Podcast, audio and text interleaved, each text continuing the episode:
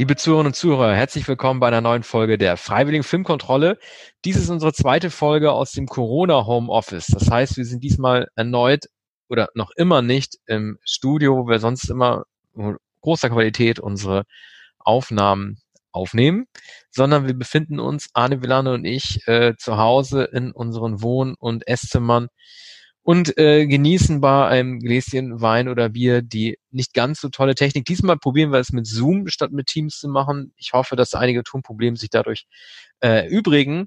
Wenn nicht, bitten wir auch diesmal um Verzeihung und vergesst nicht, ihr kennt meinen Spruch, immer schön abonnieren, Spotify, dieser iTunes oder den Artikel äh, oder den die Folge oben am Artikelplayer hören am oberen Rand der jeweiligen Artikelseite. Auf die heutige Folge äh, haben sich Arne Blenner und ich extrem gefreut, weil es wieder eins unserer Lieblingsthemen behandelt, nämlich die Retrospektive in den 80ern. Dies ist der zweite Teil unserer 1986er Folge mit einigen äh, Perlen und nicht so Perlen, die wir ausgegraben haben. Wir wollen anfangen mit äh, dem erfolgreichsten Film des Jahres 1986, nämlich Tony Scotts Top Gun.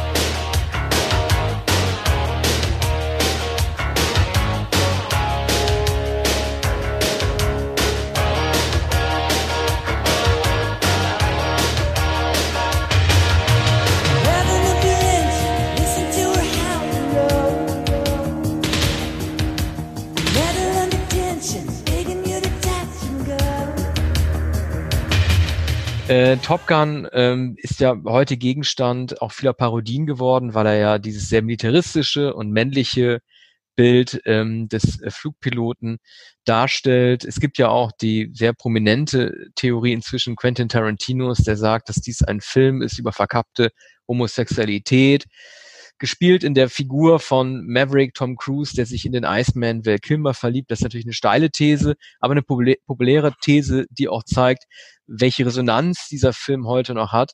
Ich bin besonders gestolpert über eine Kritik, die Roger Ebert gemacht hat für die Chicago Sun-Times, der gesagt hat, und diesen Film, Arne, den kennst du auch, den kenne ich zum Beispiel nicht. Er hat gesagt, der Film hatte seine Schwächen, aber die Flugszenen, die Flugkampfszenen sind die besten seit Clint Eastwoods in Firefox. Ja, und das war erst 1984, also nicht lange äh, mhm. davor. Ein Film, der als ähm, reaktionär gilt, ähm, entsprechend Clint Eastwoods allgemeiner politischer Einstellung. Kein erfolgreicher Film damals und ein richtiger ähm, Film des Kalten Krieges. Da hatte, hatte man Clint Eastwood ähm, beinahe schon aufgegeben und er hatte noch nicht die, die, den Glorienschein äh, des Filmemachers und Regisseurs und auch des großen Regisseurs. Hat er den selber gedreht? Firefox? Ich glaube, den hat er auch inszeniert, ja. Das ist einer seiner früheren Filme. Er hat ja den ersten Film, glaube ich, Anfang der 70er Jahre, Play Misty for Me gemacht. Ein sehr guter Film.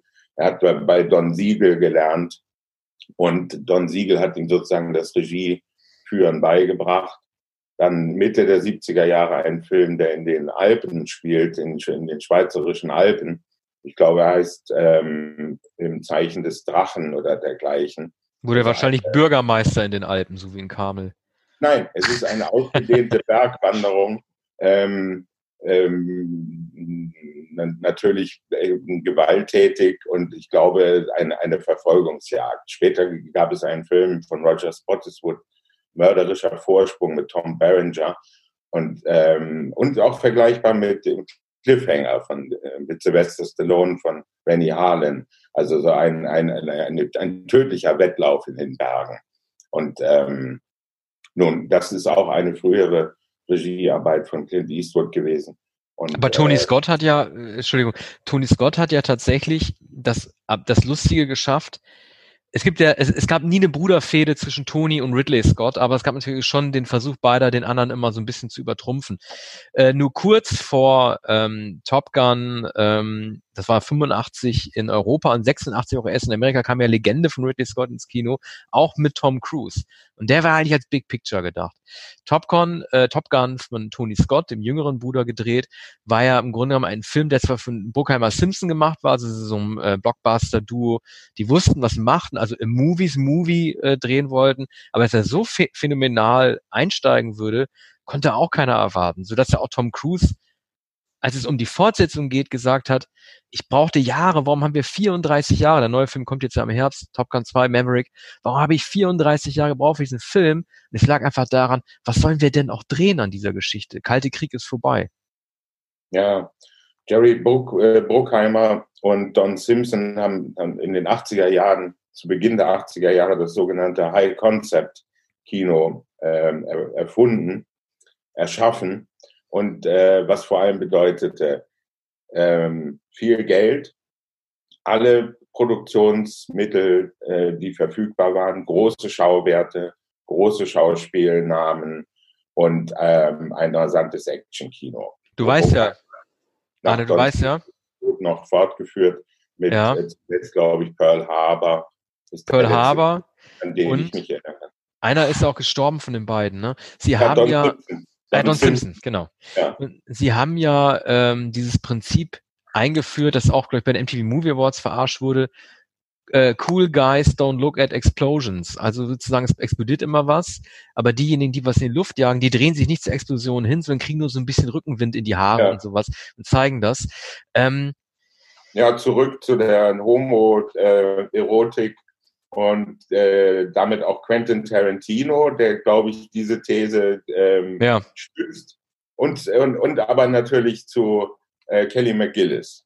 Kelly, Kelly McGillis war, ähm, die ja die weibliche Hauptrolle spielt. Ähm, es gibt ja immer so ein bisschen, das ist auch sehr misogyn, es gibt ja viele, die sagen halt irgendwie, ja, wieso spielt sie denn in der Fortsetzung nicht mit?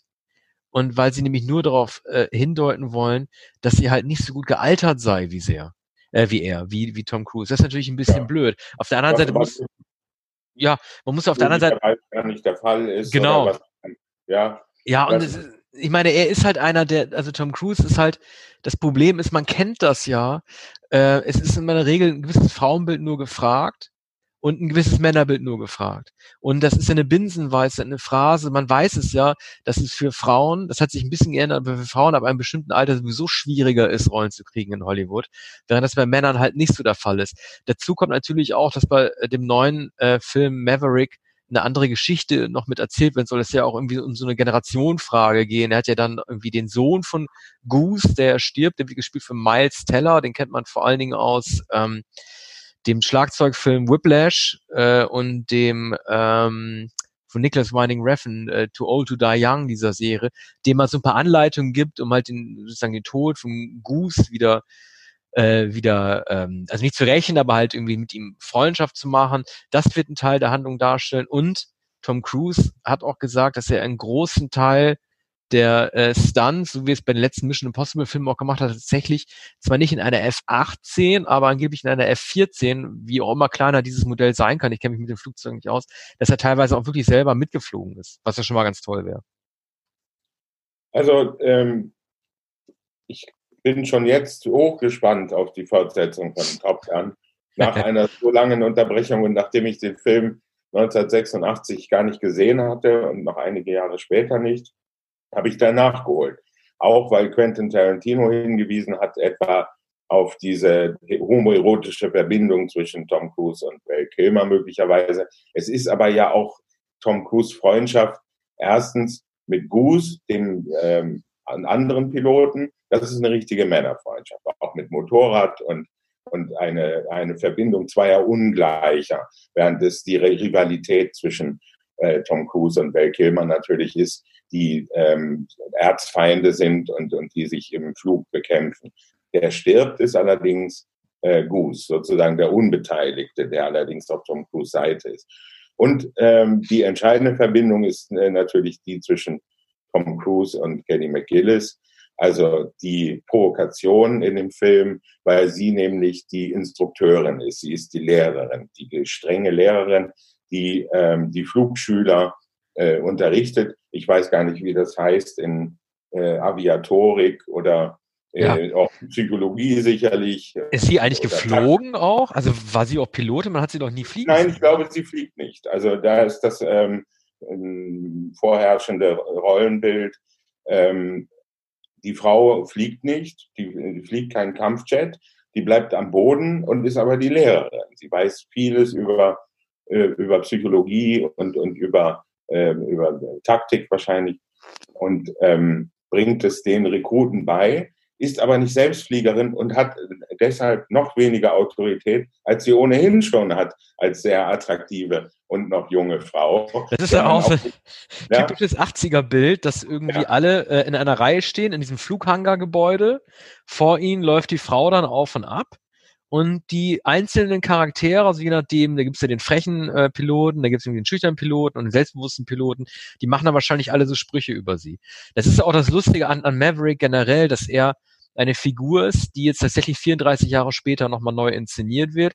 Aber im Gegensatz zu anderen Figuren von Tom Cruise oder anderen Helden, die von anderen gespielt werden und sich weiterentwickelt haben, überhaupt keine Figur ist, die den Rang verändert hat. Er ist ja immer noch der Maverick, immer noch so ein, ähm, so ein Fußsoldatpilot geblieben, ne? was ja auch schwer eigentlich zu vermitteln ist. Eigentlich sollte man ja glauben, dass jemand, der irgendwie die Kommunisten 86 äh, da mit, seinen, mit seinem F-18 irgendwie besiegt hat, dass er in Rang aufgestiegen ist, Captain ist oder so. Aber er ist ja immer noch einer dieser normalen Kampfpiloten. Er dürfte auch nicht mehr fliegen. Ich glaube, die alte Grenze ist ungefähr, jedenfalls bei der, äh, bei der Bundeswehr, äh, 40 etwa ja. oder 45. Das müsste man nachschauen. Das ist eine interessante Information, die ich einem Theaterstück von Ferdinand von Schirach verdanke. Ähm, heißt, ähm, jetzt fällt mir der, der, der Titel nicht, Terror. In, in dem mhm. Stück Terror ähm, heißt es in, in einem Dialog vor Gericht, es gäbe ähm, in, in Deutschland weniger Kampfpiloten, als es spezialisierte Herzchirurgen gibt. Also die mhm. Spezialisierung eines Kampfpiloten bei, beim Militär ist so hoch, dass es nur sehr, sehr wenige davon gibt.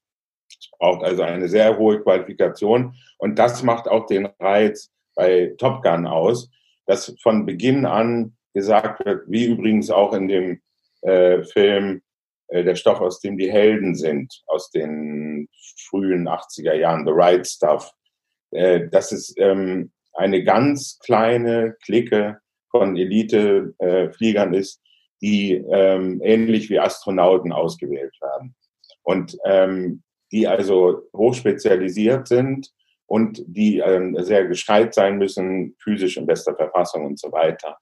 Und ähm, daraus entsteht hier auch die Spannung, abgesehen von der erotischen Spannung, die zwischen Kelly McGillis und Tom Cruise entsteht, die äh, auch in einem Konkurrenzverhältnis sind. Beide wollen den anderen beeindrucken. Cruise will natürlich vor allem McGillis beeindrucken, hat auch ein großes Motorrad, auf dem er sie dann mitnimmt, auf dem Sozius. Und ähm, das ist also äh, mustergültig aufgebaut, einerseits in, in der männlichen Rivalität und andererseits in, in dem ähm, spannungsgeladenen Verhältnis zwischen Mann und also, Frau. Man hätte auch das ja humoristisch auch entspannen können äh, wenn man einfach sie nicht hinten bei ihm drauf äh, auf den Rücksitz bis zum Tor gepackt hätte, sondern in diesen kleinen Beiwagen, die man so Zweiter Weltkriegsmäßig neben ja. sich herfährt. Der hätte sie doch auch drin sitzen können. Das wäre Tom Cruise nicht angemessen. Denn Tom Cruise hat natürlich niemals einen Beiwagen. Ne? Ja. In dem hätte auch der Philipp Seymour Hoffman nicht sitzen dürfen oder eben Goose in dem Film. Ja. Also das ist schwer vorstellbar. Er wäre einfach äh, zu langsam. Denn es werden die, es werden ja die waghalsigsten Flugaktionen gezeigt, sicher unterstützt ähm, von, ähm, von der äh, amerikanischen, vom amerikanischen Militär, das allzu gern nur die Kampfjets zur Verfügung gestellt hat. Es ist nicht jeder Film bekommt die Unterstützung ähm, äh, de, des amerikanischen Militärs, der, der US Army oder was, oder der US Navy. Und ähm, das ist immer die Frage bei unabhängigen Filmen, die sich kritisch äh, befassen, etwa mit dem Vietnamkrieg, gibt es dann natürlich keine logistische Unterstützung und nicht das Material. Bei Filmen, die dem äh, Ministerium genehm sind und, und, und den äh, Beratern der Armee, gibt es dann die Unter Unterstützung und äh, entsprechend ähm, verändert sich auch das Budget des Films. Also bei allen Burgheimer Filmen quasi. Ja, also ja, Emmerich. der Film wurde, wurde als Propagandafilm natürlich bezeichnet für ähm, fürs Militär und damals. Ähm, mittlerweile hat Quentin Tarantino den Film sozusagen als mustergültig oder als einen paradigmatischen ähm, Militärfilm und auch Boy Meets Girl Film mhm. bezeichnet. hat, glaube ich, auch verwiesen auf diese homoerotische Komponente. Und der Film hat sich also sozusagen im Zeichen des Camp ein, ein, äh, hat eine ironische Wendung bekommen, ironische Konnotation und ist jetzt also auch als cool und als sakrosankt im, im, im Sinne von, von Tarantino äh, zu mhm. sehen. Warten wir mal ab, was die Fortsetzung bringen wird. Äh, wir gehen jetzt weiter zu einem, äh, fast hätte ich auch gesagt, alten Sack wie Tom Cruise. Aber äh, Staatsanwälte küsst man nicht.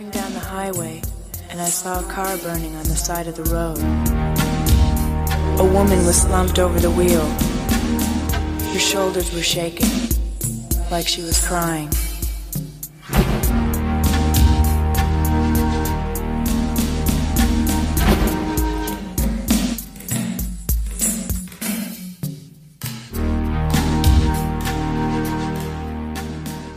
Also, das ist ein Film, den du ausgesucht hast, den ich zum Beispiel gar nicht gesehen habe. Als der Film ins Kino kam, äh, war ich äh, zehn. Und ähm, es klingt vielleicht ein bisschen vermessen, aber Robert Redford, der die Hauptrolle spielt, ich habe damals als Kind, auch wenn ich mich mit dem Gesamtwerk Redfords noch gar nicht wirklich beschäftigt habe, geschweige denn auskannte. Er war doch eigentlich im Grund, Grunde genommen schon ein bisschen ein alter Mann, oder? Ich meine, er dürfte jetzt etwas über 80 sein, war da schon über 50. Ich fand diese Play, äh, er spielt ja wahrscheinlich den Staatsanwalt, also ist ja auch ein Filmtitel, der zumindest so freiheitlich in die Übersetzung eingegangen ist, wie das heute sich gar nicht mehr getraut wird in Deutschland. Ich frage mich bis heute, vielleicht kannst du mir das ja erklären, ist der Film eigentlich gut? Na, gut, ne? Gut würde man vielleicht, vielleicht nicht sagen. Es ist eine, eine Krimi-Komödie sozusagen, ein leichter Film. Eine Gauner-Komödie vielleicht sogar. Es, es war, ja, also auch eine romantische Komödie. Mhm. Der Film ist nicht so gut wie einige Jahre später ähm, ein vergleichbarer Film, äh, Eine Frage der Ehre, mit mhm. Tom Cruise, von dem wir mhm. gerade gesprochen haben, ähm, und mit äh, Jack Nicholson und mit Kevin Bacon sehr, sehr gut besetzt von Rob Reiner. Dieser Film heißt Legal Eagles. Also eigentlich ähm, Staatsanwälte küsst man nicht ist natürlich eine Anspielung an, an, an die Komödie von Howard Hawks, die den deutschen Titel äh, trägt. Äh, Leoparden küsst man nicht. Hm, so heißt der Film im Original natürlich nicht. Und Staatsanwälte küsst man nicht. Ähm, heißt, heißt er im Original auch nicht so. Nein, Legal Eagles, das sind äh, Robert Redford und Deborah Winger, die ähm, das Paar spielen, das ähm, zunächst natürlich nicht zusammen ist. Sie, sie, sie arbeiten am selben Fall, in derselben Angelegenheit, kommen sich ins Gehege und daraus äh, sollen ähm, Funken entstehen. Dann, es geht um eine, es geht um Kunst, es geht um die Tochter eines berühmten ähm, toten Künstlers, nämlich ähm, äh, Daryl Hannah. Daryl Hannah spielt eine überspannte, mittlerweile selbst Künstlerin, ähm, schwer traumatisiert aus, aus der Kindheit. Es geht um einen Brand, einen Atelierbrand und, und es geht um Kunstverkauf und es geht um einen, im Stil des Film Noir, einen ähm, angeblichen Polizisten gespielt vom massigen Brian Dennehy, der, wie sich dann herausstellt, gar kein Polizist ist. Das klingt gar nicht wie eine Komödie, das klingt eher wie ein Thriller, ne? Nee, es ist aber kein, äh, für den Thriller reicht es nicht. Mhm. Es, ist, es ist sicher ein, ein Kriminalfilm im Stil des Film Noir. Es entsteht allerdings kaum Spannung, denn es gibt eine, ein romantisches Intermezzo zu, zu, zunächst zwischen Daryl Hannah und Robert Redford, der übrigens damals, glaube ich, na, so ganz knapp über 50 war nach Jenseits von Afrika. Ich glaube, 84 bei Jenseits von Afrika war er 49 Jahre alt. 1986 folglich 51. So. Aber als romantischer Held kam er noch in Frage für die um einiges jüngere Deborah Winger, die vielleicht Mitte 30 war. Ja, aber guck mal, Arne, für äh, Staatsanwälte bis ein unmoralisches Angebot vergingen dann ja nur sieben Jahre. Ne? Das war 93 von Adrian Lyne. Und da war er schon durchaus der situierte, ähm, ältere Typ, der natürlich, ja. also wo, wo, wo auch damit gespielt wurde, dass er älter war als Woody Harrelson, also sozusagen schon eine Vaterfigur ist, die trotzdem das Angebot als Millionär ja. macht, der war schon komplett in einer anderen Gentleman-Liga. Ja. Ja, da war er im, im unmoralischen Angebot spielt er natürlich einen so ignierten Gentleman noch dazu, ja, Millionär, wenn nicht Milliardär. eigentlich eine Fortführung seines großen Gatsby. Und ähm, in der Zwischenzeit ähm, war es nicht so klar definiert, was Redford eigentlich war. Er war natürlich nicht mehr ähm, der romantische, der leichtfüßige Held der, der 70er Jahre, auch nicht äh, der, der Rebell etwa aus mh, hm, drei Tage des Kondor, schon gar nicht, ähm, schon gar nicht die Figur des Waldläufers und ähm, bärtigen, schratigen ähm, Außenseiters in äh, Jeremiah Johnson. Also all diese Filme von, ähm, von Sidney Pollack lagen hinter ihm und er wusste wahrscheinlich auch nach dem großen Erfolg von Jenseits von Afrika nicht, in welcher Art von Filmen er spielen sollte. Und auch der Übergang vom Ju quasi jugendlichen romantischen Helden zur Vaterfigur, zum etwas älteren, etwas raueren, vielleicht ironischen, vielleicht väterlichen äh, Star war ihm da noch nicht gelungen. Aber es ist dieses Verhältnis zwischen Deborah Winger und äh, Redford noch äh, glaubhaft. Es ist einigermaßen komisch, es ist einigermaßen erotisch. Man merkt aber etwa bei einer Kussszene, dass Redford sozusagen schon einige Vorbehalte hat. Also er ist ein, war ja auch ähm, der Roger Moore-Faktor im Angesicht des Todes, sag ich ja nur, ne? Ja, also er ist schon ein, eine abgeklärte Figur. Er war es aber im Grunde schon ähm, zum Beispiel in So wie wir waren 1973 mit Barbara Streisand. Da ist er ja eigentlich auch der Zurückhaltende, der, der, der Stille, der Nachdenkliche, der nicht enthusiastische, der sich nicht vollkommen äh, der Leidenschaft hingibt der Golden Boy, der, der goldene Junge des amerikanischen Kinos, von dem es ja auch heißt, ähm, er war wie das, er war wie das Land, in dem er lebte, ihm fiel alles ähm, immer zu leicht. Es schien ihm alles ähm, zuzufliegen. Und etwas ist das so auch in, in Legal Eagles, der im Wesentlichen aus Atelieraufnahmen und, und Innenaufnahmen besteht und eine künstliche Anmutung hat und in dem äh, so richtig ähm, ernstlich weder dieses Trauma noch die, die das Kunstverschieben äh, verhandelt wird. Es ist also sehr ein Film äh, der 80er Jahre, ähm, in, in dem weder ähm, Bedford noch Deborah Winger brillieren können. Wahrscheinlich war es so äh, gedacht als Ghostbusters für Erwachsene ungefähr. Ja, weil da sprichst du was an. Äh, ich habe nämlich, als hätten wir gerade Gedankenübertragung gehabt, heimlich, das kriegen unsere Hörer ja nicht mit, äh, auf Wikipedia nachgeguckt, wer den Film gedreht hatte, weil wir das noch gar nicht erwähnt haben. Und du hast ja Ghostbusters erwähnt. Der Film ist von Ivan Reitman. Äh, Ghostbusters, ja. Ghost, Ghostbusters war ja, war ja, ja, Ghostbusters war ja tatsächlich der äh, größte Erfolg des Kinojahres 1984, in diesem magischen Kinojahr 84, ich erwähne 84 immer, immer wieder, weil ich hoffe, wir reden über das Jahr 84 noch, als es Beverly Hills Cop gab, die Gremlins und Indiana Jones, war Go Ghostbusters trotzdem der größte Erfolg. Und Ivan Reitman ähm, hat sozusagen Staatsanwälte dann danach gedreht. Der Film war ja bei weitem nicht so erfolgreich wie äh, die Ghostbusters, aber er ist danach dann gleich irgendwie wieder zur Groteske übergegangen, ähm, zu Twins mit äh, Danny DeVito und Schwarzenegger, dieser geradezu bescheuerten Idee, dass diese beiden ähm, Leute äh, Zwillinge sein könnten. Das ist so wie dieser Film mit Mike Krüger, der dann irgendwie auf einmal schwanger sein kann oder sowas. Ghostbusters halte ich immer, es ist aber nur ein kleiner Exkurs, halte ich immer eine große Erinnerung als New York-Film, weil der Film ja so dreckig ist äh, und brutal. Äh, trotz allem ist ein typischer 80er Jahre New York-Film. Man sieht ja auch Ron Jeremy, den Pornodarsteller, sogar in einer Szene. Da ging irgendwie noch alles. Staatsanwälte stelle ich mir jetzt eher so ein bisschen ähm, domestizierter vor.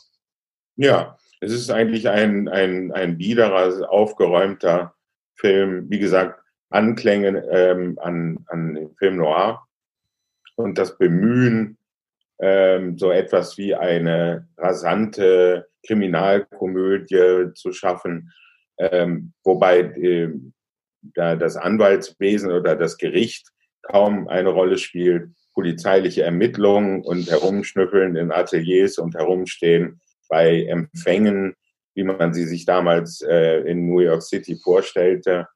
Alles in Acryl, alles ähm, snobistische Gestalten, ähm, undurchsichtige Kunsthändler und ähm, das alles aber so eher äh, amerikanische Agatha Christie.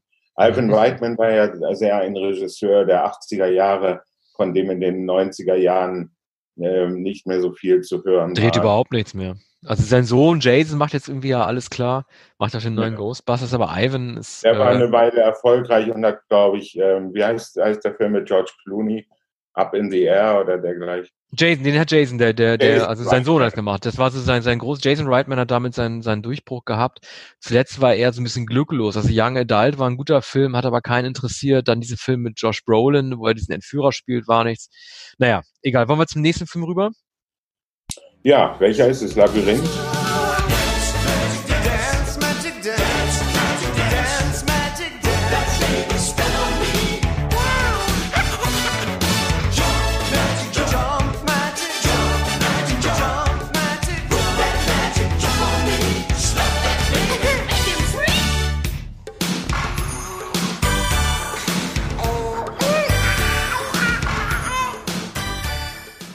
Genau, ich habe mir Labyrinthe ausgesucht, ähm, den ich nicht für komplett gelungen halte, aber auch für, jetzt kommt ein, ein sehr inflationäres Wort, für unterschätzt.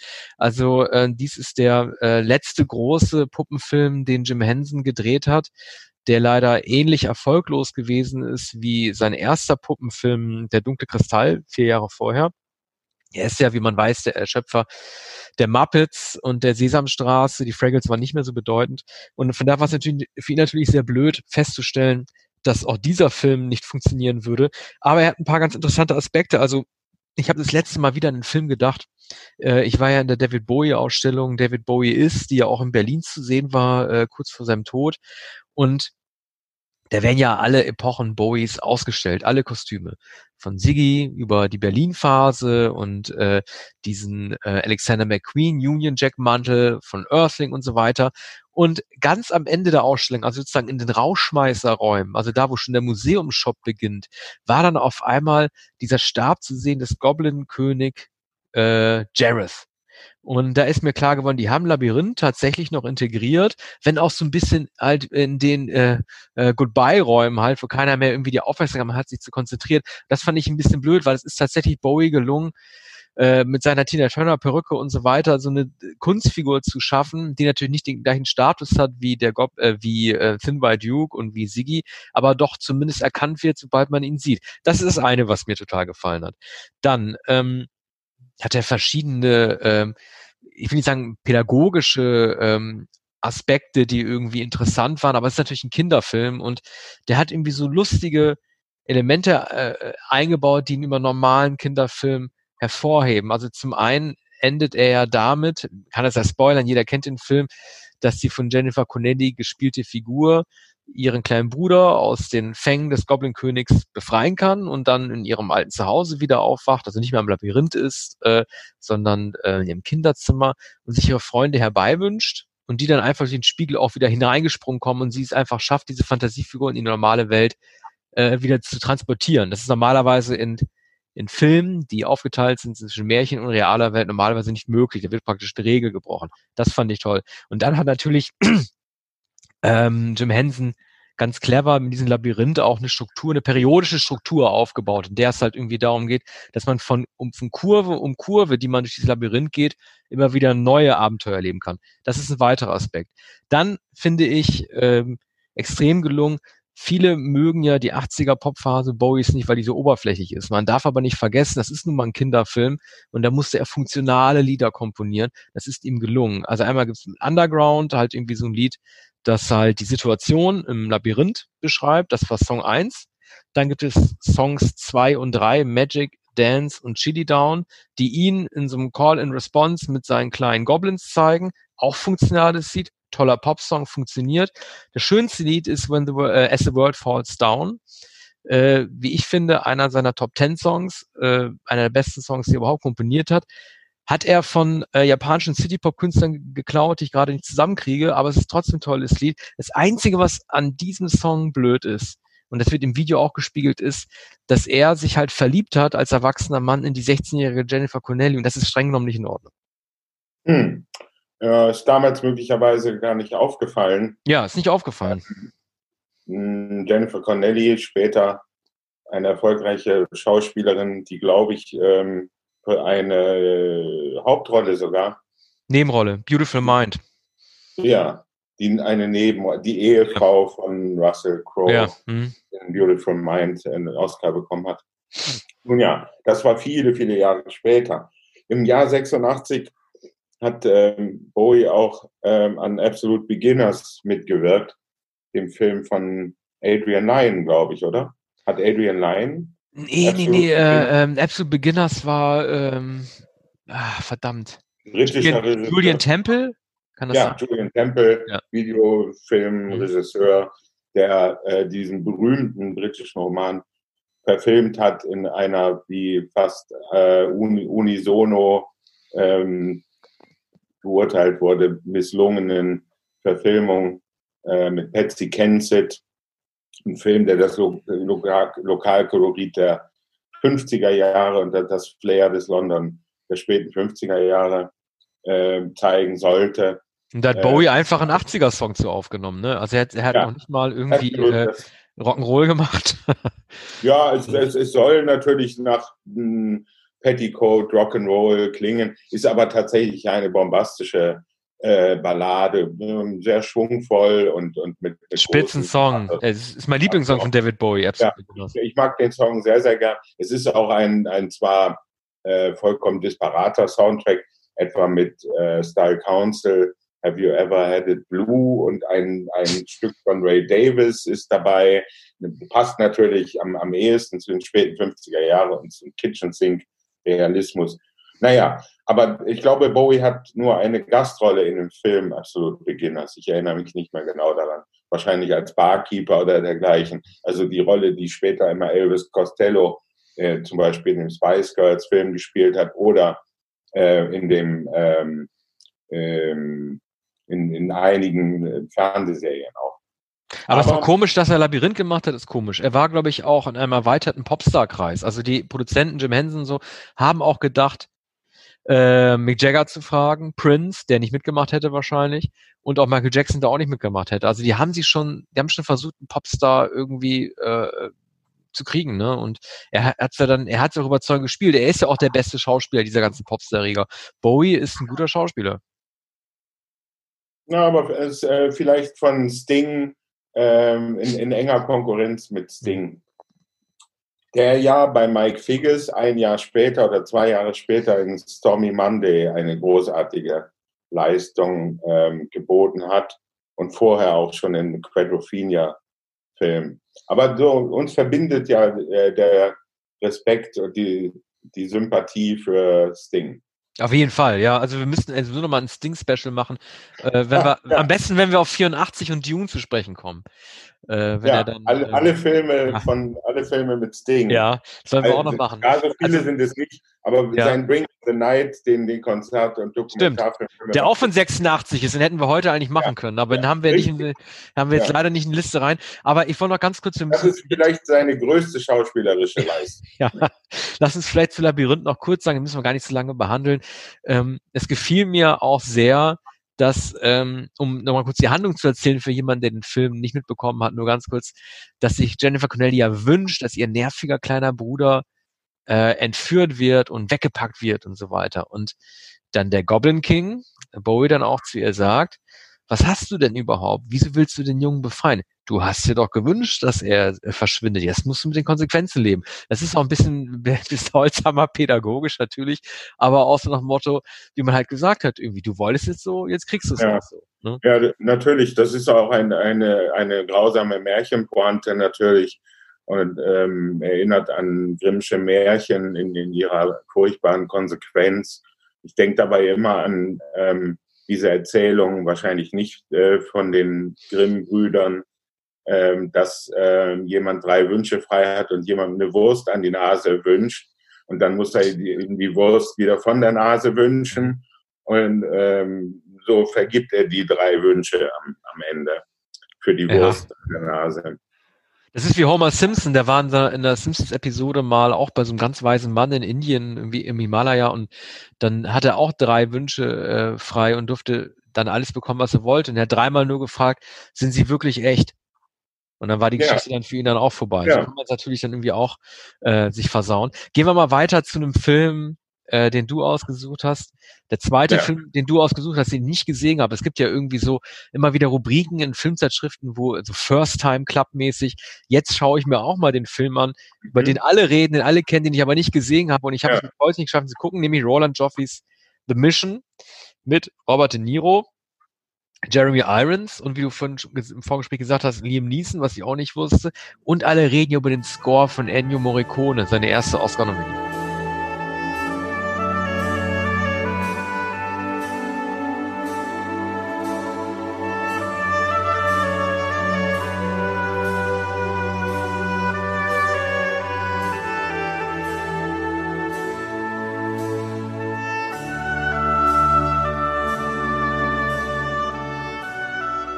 Ja, diesen Film wirst du nun sehen müssen. Ja. Du hast dich ähm, all die Zeit davor gedrückt. Nun, ähm, es ist ein Film, den ich damals im Kino sah und den ich jetzt zum ersten Mal wieder gesehen habe. Ich kann mich daran erinnern, äh, dass ich damals äh, dachte, nun, das ist ein, ein, sehr getragener Film, in dem ähm, mehr Jerry, Jeremy Irons als Robert De Niro äh, von Bedeutung ist. Ähm, jedenfalls ist die entscheidende Rolle die von ähm, Jeremy Irons als Jesuit, der ähm, in ein Gebiet ähm, in Südamerika im Regenwald, Grenzgebiet zwischen Argentinien, Brasilien und ich glaube Paraguay geschickt wird. Bergwelt, Wasserfälle und wunderbare Natur und Indios. Und der Jesuit ähm, Irons äh, muss eine, soll eine Missionsstelle übernehmen im, im Hochgebirge, eine, eine Mission, die aufgebaut wurde und der äh, dortige äh, Leiter der, der Mission wurde von Indios an ein Kreuz gebunden und ähm, den Wasserfall, also den Fluss hinuntergeschickt. Das Postermotiv, ne? Das ist es. Ja, genau. Das ist das, das Postermotiv. Das ist im Trailer zu sehen.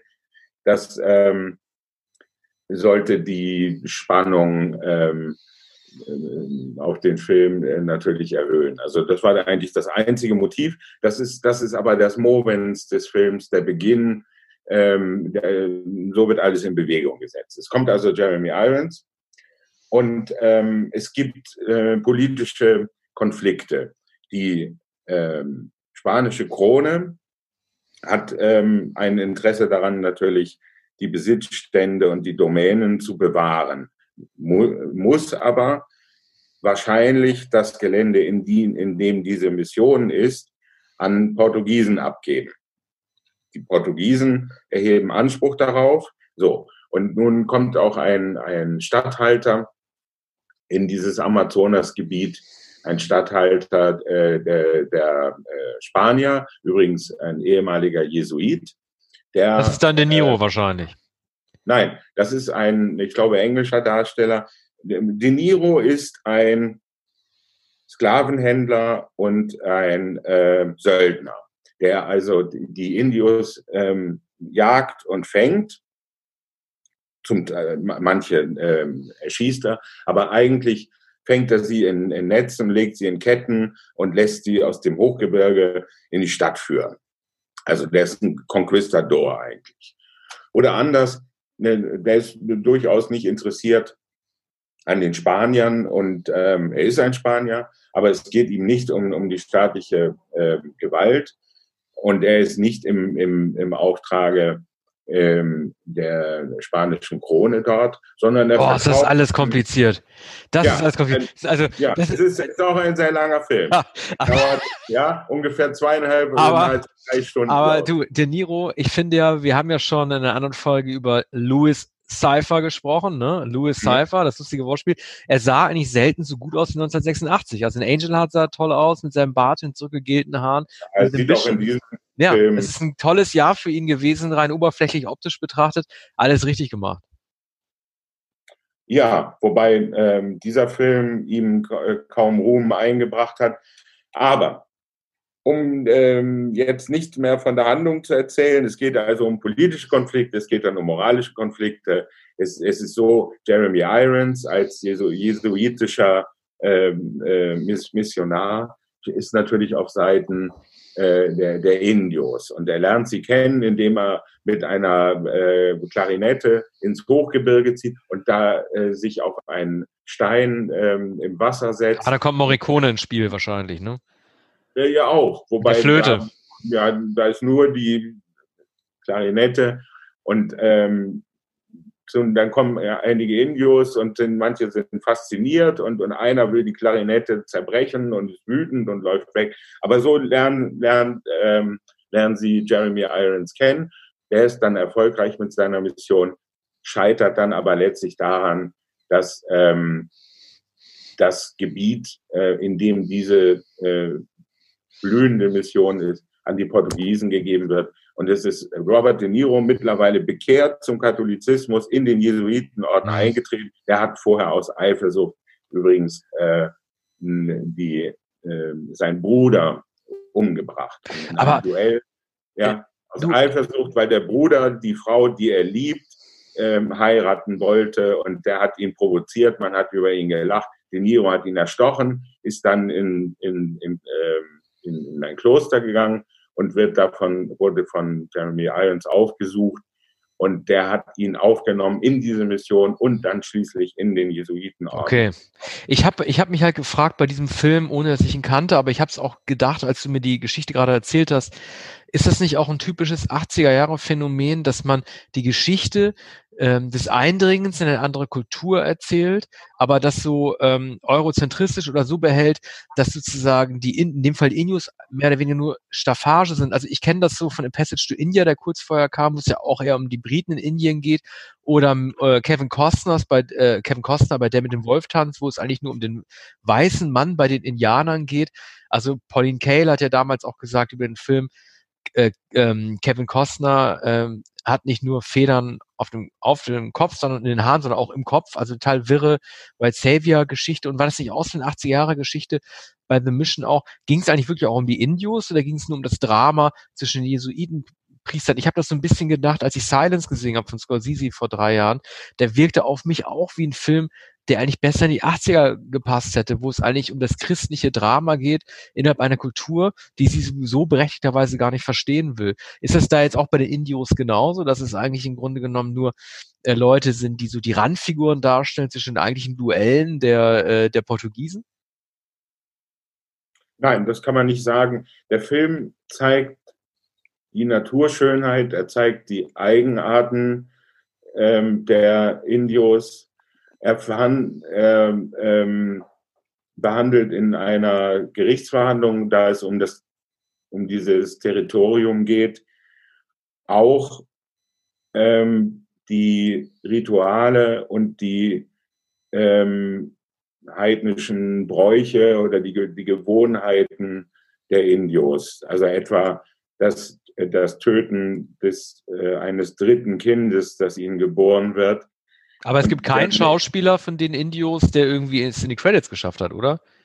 Oder steht da irgendein Name? Nein, es gibt aber einige Nebenrollen und es gibt einige ähm, sozusagen immer wieder vorkommende Gestalten, auch auffällig äh, gezeigt durch die Färbung der Haare. Und äh, man erinnert sich dann daran, mhm. dass das eine, eine ähm, charismatische, auffällige ähm, Gestalt ist. Man kann aber, man kann nicht sagen, ähm, dass, dass die Indios nur Staffage darstellen und nur Kulisse sind oder nur äh, Kolorit, sondern sie sind die Opfer eines Konfliktes ähm, politischer Art weit entfernt in Europa. Ähm, einerseits die Portugiesen, die Ansprüche erheben, andererseits die äh, katholischen äh, Spanier. Und da ein Konflikt auch zwischen den ähm, zwischen dem Klerus und der Krone, die natürlich auch katholisch ist, aber eigentlich nur ähm, Land gewinnen will. Und es geht natürlich um Besitztümer und die Ausbeutung des Landes. Und, und das wird also ähnlich eindrucksvoll gezeigt wie, ich glaube, zwei Jahre vorher, na, ungefähr zur selben Zeit in John Bormans äh, der Smaragd äh, Smaragdwald. der Smaragdwald. Das ist ein, ein, sozusagen ein Öko-Thriller, der noch eindrucksvoller äh, zeigt, äh, was Kolonialismus in, in der Natur und bei den sogenannten Naturvölkern, bei den äh, Einwohnern äh, im Regenwald anrichtet. Also das ist ein ganz ernsthafter, äh, bewegender, pastoraler äh, Film, auch mit einer Feierlichkeit und, und mit, mit einem grausamen, ähm, mh, grausamen Ende, ähm, weil am, am, am Ende ein Aufstand gezeigt wird, der von Robert De Niro, der sich nicht abfinden will, angeführt wird. Und ähm, De Niro scheitert damit und es scheitern damit auch die Indios. Und äh, der Film ähm, äh, ist also äh, vollkommen hoffnungslos am Ende. Roland Joffe hatte vorher einen, einen Film inszeniert, 1984, 83 oder 84, ähm, über, äh, das, über Kambodscha, äh, Killing Field, Schreiendes Land, über die Vorgänge ähm, im, im, im Zuge des Vietnamkriegs in, in Kambodscha. Auch ein viel beachteter Film mit Sam Waterston in, in der Hauptrolle. Und ähm, The Mission ähm, hat die Goldene Palme in Cannes in jenem Jahr 86 gewonnen. Also ein höchst beeindruckender Film. Es klingt kompliziert, man versteht es, aber wird langsam entwickelt, weil der Film ja sehr, sehr lang ist. Und, und ähm, ist mir gerade ein Bier umgekippt, entschuldige bitte. Und, und von dem und von dem Kameramann Chris Menges herrlich fotografiert. Mhm. Ja, ja. Nun aber zu einem Film, den genau. du ausgesucht ja. hast. Äh, und zwar Stand By Me oder Under the Cherry Moon. Ja, die beiden hebe ich mir noch auf. Äh, ähm, die werde ich ganz am Ende bringen. Äh, jetzt werde ich erstmal ähm, ähm, als ähm, Film Nummer drei über einen Film sprechen, äh, der streng genommen vielleicht nicht gelungen ist, der mir aber einiges bedeutet, weil er mich als Kind so beeindruckt hat in diesem Zusammenspiel aus Film und Musik.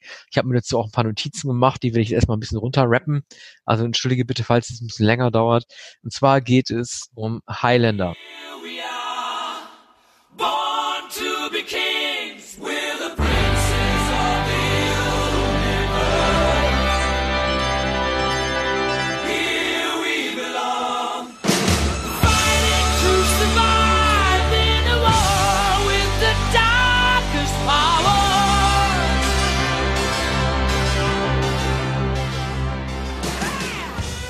Mit äh, John Connery ähm, und ähm, natürlich, früher nannte man ihn Christopher Lambert, irgendwann hat es sich durchgesetzt, ihn äh, Christoph Lambert zu nennen.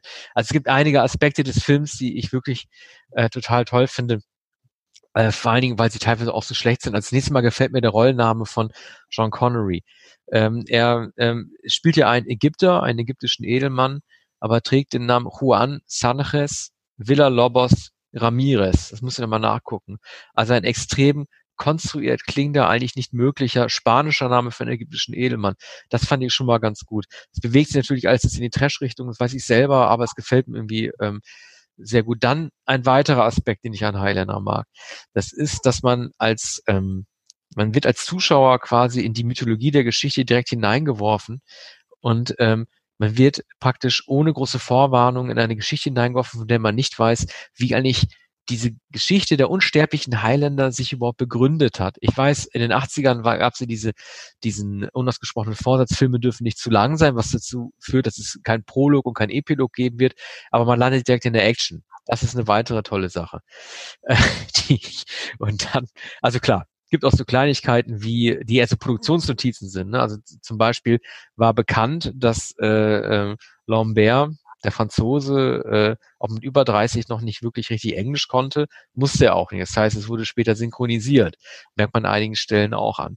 Aber was ich eigentlich mit am allerbesten fand an diesem Film, ist ähm, der, natürlich weiß man ja, der Song-Soundtrack. Ich bin ein großer Fan der Queen Song Soundtracks. Nicht nur Flash Gordon, ich mag auch A Kind of Magic. Ich finde es auch toll, dass sie den Soundtrack A Kind of Magic genannt haben. Man hätte ihn natürlich auch aufhören, für den neuen Songs nur sechs bei Highlander eine Rolle spielen und drin vorkommen, eigentlich auch Highlander nennen können. Es gab auch ein komisches Timing. Ich glaube, die Produzenten konnten sich alle nicht so wirklich sicher sein, ob dieser Film überhaupt ein Erfolg werden konnte. Was man auch daran gemerkt hat, dass der Soundcheck, das wäre heute unvermittelbar, drei Monate nach Kinostart erst überhaupt veröffentlicht wurde. Es war so eine ganz schlechte Produktstrategie auch. Ich glaube, die wussten nicht, ob man dem Material vertrauen konnte oder nicht. Äh, ich finde zum Beispiel auch, dass Freddie Mercury auf dieser Platte von 86, und das war wohlgemerkt zu einer Zeit, wo er vielleicht schon HIV hatte, aber es noch nicht ausgebrochen ist, also er hatte noch nicht AIDS, so gut gesungen hat wie noch nie. Also ich mag diese Platte einfach total gut. Ich finde es toll, dass sie sie mutig A Kind of Magic genannt haben, weil dieser Satz, äh, fällt in dem Highlander-Film nur ganz nebensächlich. Also ähm, Christoph Lambert wird äh, scheinbar tödlich verletzt. Er kann ja nicht sterben, weil er unsterblich ist. Und dann erklärt er einem Mädchen, warum er nicht gestorben ist. Äh, gestorben ist. It's a kind of magic. Also äh, das äh, mit sehr einfachen, schönen Worten beschreibt er dieses traurige Prinzip der Unsterblichkeit. Unsterblich zu sein ist ja auch nichts wirklich Schönes. Was mir auch noch gefallen hat, ist, dass ähm, der Regisseur Russell Mulcahy ist ein Australier, der direkt aus dem Musikfernsehen äh, kam. Er hat unter anderem vorher für Duran Ran äh, Videos gemacht, Hung Hungry Like the Wolf und so weiter. Also ein MTV-Mann, der äh, später dann in Hollywood gelandet ist. Und ich frage mich, ich weiß nicht, ob du da Gegenbeispiele kennst, sowas gibt's eigentlich gar nicht mehr, weil MTV so unbedeutend geworden ist, dass irgendjemand aus dem Musikfernsehen noch äh, in Hollywood gelandet ist. Nach ihm gab's noch David Fincher, das war's. Es gibt ja diese Art von Musikfernsehen nicht mehr. Überhaupt nicht. Ja von, von Julian Temple, ja. Er war einer der Regisseure, die äh, für die Videos so berühmt wurden, dass sie dann große ähm, Spielfilme inszeniert haben und dann auch einigermaßen berühmt wurden. Tempel blieb es nicht lange, aber ich glaube, von Malke hier hat man schon sehr bald nichts mehr gehört. Der war total weg vom Fenster. Keine großen Filme mehr gedreht, ja. obwohl Highlander ja ein sehr erfolgreicher Film war. Ähm, freilich einer, der eher sprichwörtlich wurde als etwa zum Lieblingsfilm. Das hat man noch selten gehört. Später gab es, glaube ich, eine Fernsehserie vor gar nicht langer Zeit. Ähm, damals hat, hat doch fast jeder, soweit ich mich erinnere, jeder Jugendliche diesen Film gesehen. Es also kann nur einen geben, den Spruch kennt auch jeder. Genau, der, der, das ist, der ist sogar noch bekannter geworden als der, der Titel ja. Jeder kennt äh, es. Kann nur eingeben. Warum ist das so berühmt geworden? Wahrscheinlich auch durch Reklame, etwa durch Bierreklame. Es kann nur eines geben. Und ähm, eine, eine Redensart, die sich durchgesetzt hat, für eine Weile jedenfalls bei Jugendlichen, äh, die ironisch sagten, so etwa wie, ich bin unterwegs im Namen des Herrn einige Jahre ja, vorher. Stimmt. Das hat mich viele Jahre gequält, dass immer jemand kam, der, der sagte, ich bin unterwegs im Namen des Herrn. Meistens äh, wurde dann getrunken und, und jemand war schon etwas besoffen und bezeichnet. Das ist Männlichkeitsgetue, ne? Es kann nur eingeben, ist ja. auch typisch so, wir müssen uns messen. Es keine Koexistenz. Es kann, es kann, kann wirklich nur eingeben. Ja, ich meine, ist das natürlich und ist natürlich auch ein Fanboy-Film gewesen für Leute, die Lust hatten auf Mittelalter. Und ich meine, diese Highlands, ich glaube, der Begriff Highlands, es gab das tolle Album von Roddy Frame, Highland Hard Rain, aber der Begriff Highlands für äh, Schottland war völlig unbekannt vorher. Und das war ein erstmals ein Film, der im späten Mittelalter spielte in Schottland, der das eingeführt hat. Das war einfach auch clever gedacht. Ich kannte vorher keinen schottischen Ritterfilm, der 1500 gespielt hat oder so. Nein, und wir haben auch, glaube ich, danach keinen mehr gesehen. Ja, ja, ist doch irre. ja, na, so hat dieser Film sich. Ist einzigartig geblieben. Ja. Lambert hat man dann noch gesehen, sogar in, in einem Film von Michael Cimino, nämlich im Sizilianer. Das Stimmt. war, glaube ich, zwei Jahre später. Aber ich meine, dass John Connery das gemacht hat, war ja auch irre, ne? Also ich wir, wir reden ja oft über John Connery in unseren Folgen, weil es auch Spaß macht, über John Con Con Connery zu reden, aber er war, also alle sagen so, ja klar, das waren so die 80er, da gab es irgendwie Untouchables, dann Nebendarsteller Oscar, dann hat er Indiana Jones Vater gespielt und so, aber das war ja alles nach Highlander und die mittleren 80er, äh, wir haben schon über den Name der Rose gesprochen, war genauso wie Highlander, das war eigentlich Euro. Ne? Und er war im Grunde genommen abgemeldet. Und ich bin mir nicht sicher, er hat ja in Highlander 2 sogar noch mitgespielt, was faktisch eigentlich unmöglich hätte sein können, weil er, er geköpft wird im ersten Highlander. Das war eine Phase für John Connery, wo er auch Rollen annehmen musste und nicht viel Entscheidungsfreiheit gehabt hat. Ja, das war seine europäische Bergfilmsphase.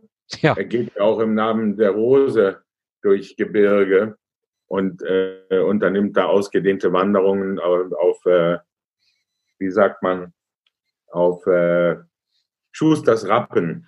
Ja. Und, und ge, ge, gegürtet und in, in, in der Kutte. Und ähm, ja, aber er hat sich äh, danach ähm, wieder etabliert, auch weil diese Filme kommerziell sehr erfolgreich waren. Mhm. Und mindestens in, in Europa. Er war da schon längst kein, kein amerikanischer Star mehr. Aber mit den Untouchables hat, konnte er sich dann etablieren. Das war, glaube ich, na, zwei Jahre später, oder? 88. Ja, äh, 87, 87 von De Palma. Also unmittelbar ja. danach sogar. Mhm. Kommen wir jetzt auf seinen Film zu sprechen, äh, den du dir ausgesucht hast. Ich hätte irgendwie Lust, wenn du den auch schon besprechen willst, dass wir auf Platoon zu sprechen kommen. Ja.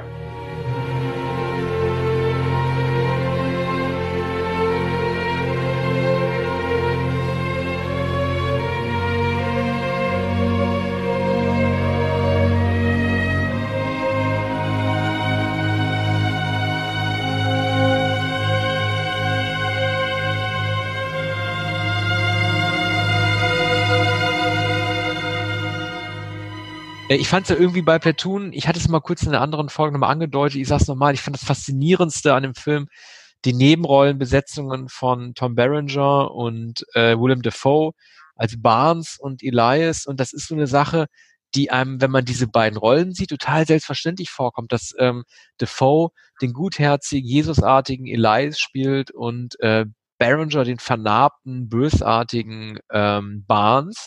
Aber Oliver Stone hat damals gesagt, ähm, er wollte beide out of character gegen ihren Typus, gegen den Strich besetzen und hat deshalb den eigentlich für gute Rollen vorgesehenen wie The Big Chill und so weiter Berenger dann für, für den Bösen genommen und den bösartigen, sonst bösartigen, ich sag nur To Live and Die in L.A., äh, Defoe für den Guten und so. Und das sind halt so Gedanken, die einem heute gar nicht mehr kommen würden, weil es dann nachher eigentlich fast wenn man von Wild Heart mal absieht mit Defoe, fast Usus gewesen ist, dass er eigentlich eigentlich einen echt gutherzigen Menschen spielt. Und damals war es so ein totaler Switch in den Rollenerwartungen, mit dem man nie, also den man gar nicht antizipiert hätte, wenn man nicht gewusst hätte, was sie vor 1986 gedreht haben.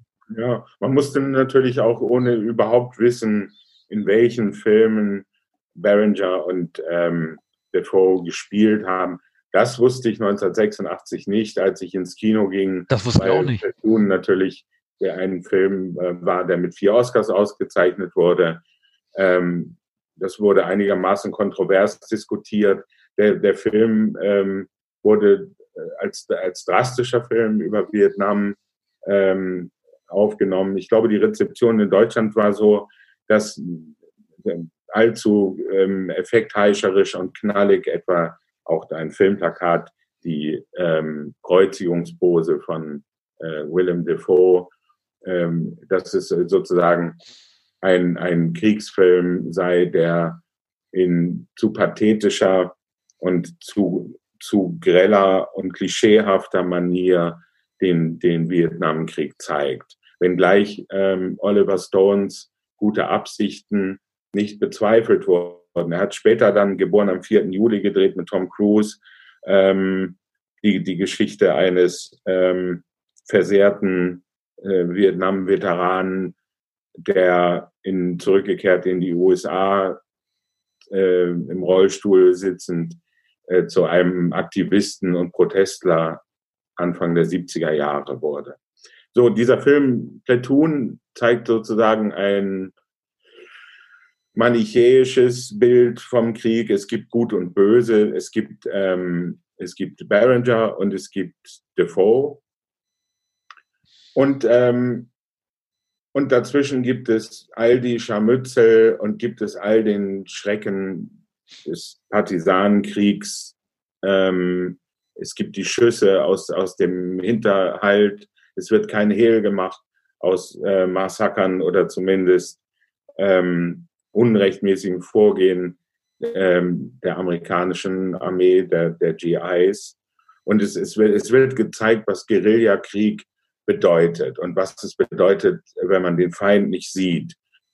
Und man, man sieht ähm, die Hubschrauber, man sieht die Detonationen. Und Oliver Stone selbst ähm, im Vietnamkrieg gewesen, ähm, hat also einen, einen unmittelbaren Blick auch auf die ähm, psychische äh, Verfassung der Soldaten gehabt. Und darum war es ihm zu tun. Er war ja auch erst 40, ne, als, als, als den Oscar für ja. bekommen hat. Also war das auch ein Alter, wo man davon ausgehen kann, dass er, wenn er, wenn man 20 Jahre zurückblickt aufs Jahr 66 oder 67, wo man nach, äh, wo man als Amerikaner da äh, hätte äh, äh, hingeschickt werden können, ja auch als 20 gewesen ist. Was ich jetzt gar nicht weiß, ist, welche Position überhaupt im Krieg da bekleidet hat. War er sozusagen auch ein Soldat durch den Dschungel gelaufen ist oder war er Sanitäter? Ja. Oder? ja, ich glaube, er war, er war ähm, ein einfacher Soldat, also ein Private im, im Vietnamkrieg. Und, und er hat ja immer wieder darüber geschrieben, er hat, hat ähm, äh, Notizbücher voll geschrieben. Er hat ähm, vorher Filme gedreht, Salvador, vielleicht der bessere Film über, ähm, über den Guerillakrieg in, in äh, El Salvador. Das war 1980, glaube ich. Und er hat dann das Drehbuch geschrieben für Scarface, den Film mit äh, El Pacino, richtig? Ja, das hat er gemacht. Und nicht zu vergessen, das extrem gute Drehbuch von Conan der Barbar. Das hat er auch ja. gemacht.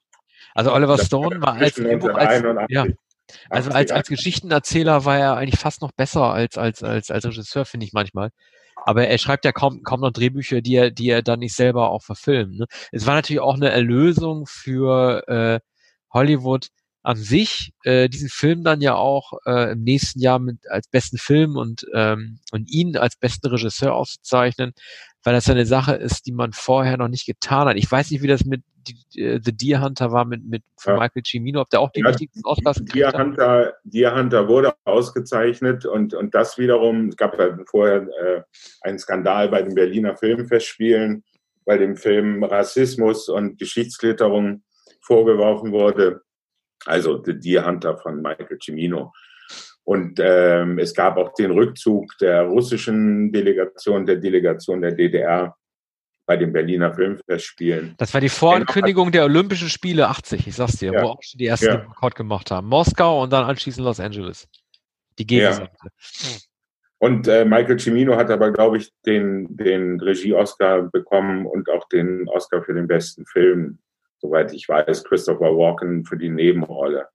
Mhm. Ähm, so, Deer Hunter war, wurde also wahrscheinlich als patriotischer Film äh, missverstanden, muss man sagen.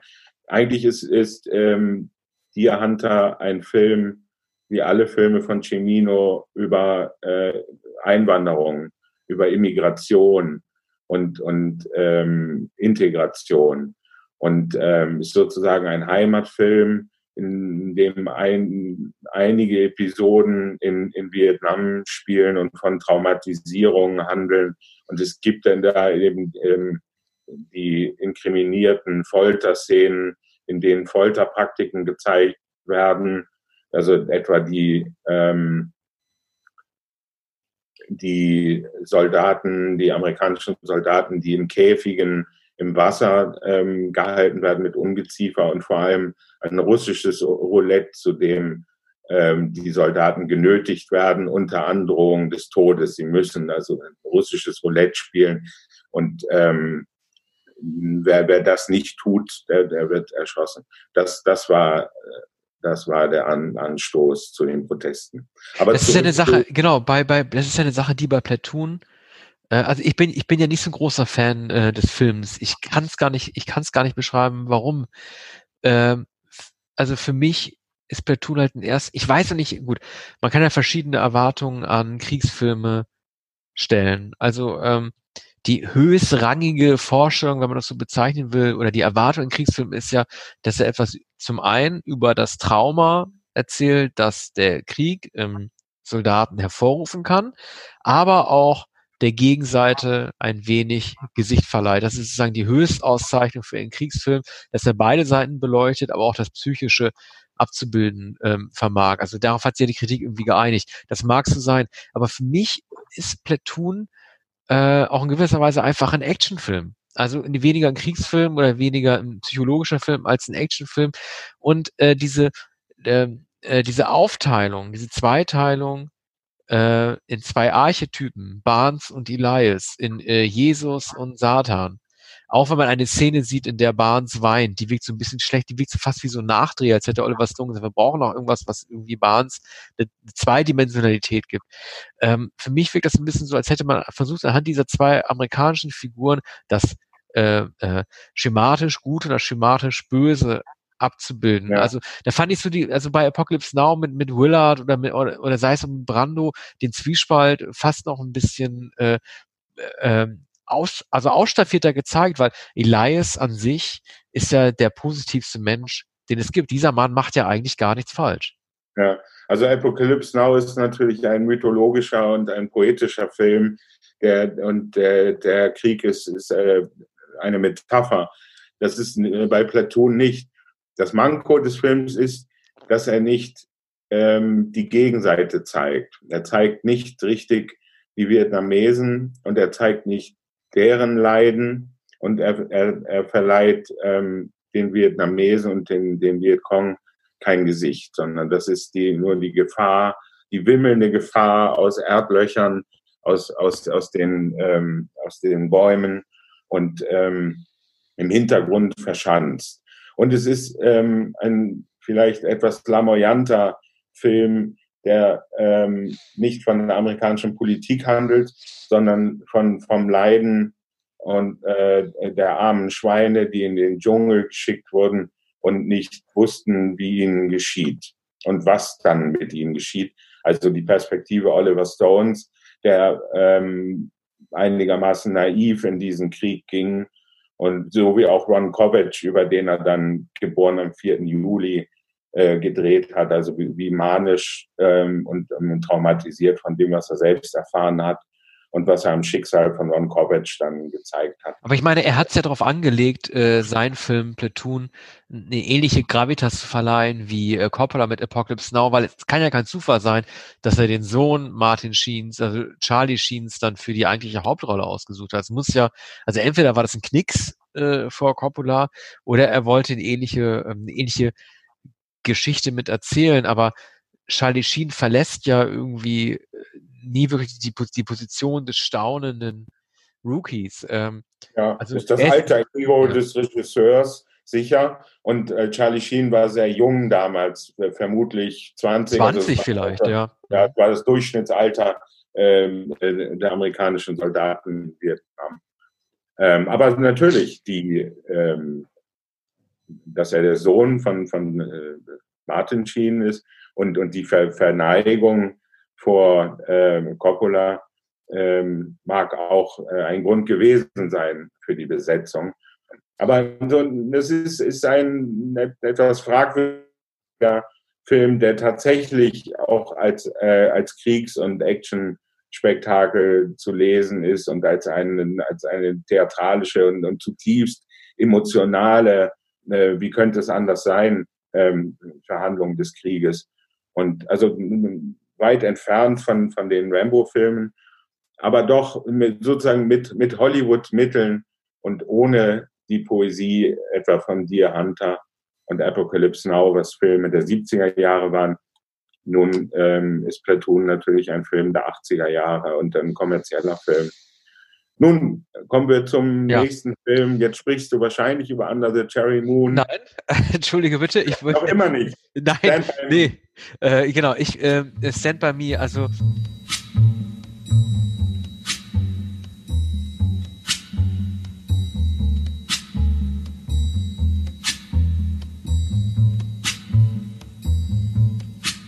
When the night has come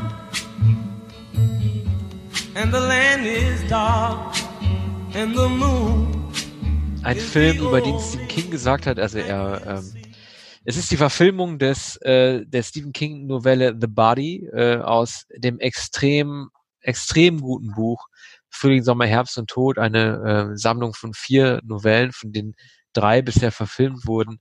The Body ist ähm, Sicherheit die äh, die schönste Geschichte aus dem Buch.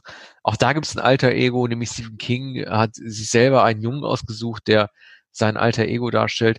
Ähm, das ist ein Film, ich hatte ja über ähm, Steven Soderbergh, als wir über Contagion gesprochen haben, erzählt, dass Steven Soderbergh diesen tollen Satz gesagt hat, I, I could see the ball running. Also er wusste, er macht einen guten Film nach dem anderen.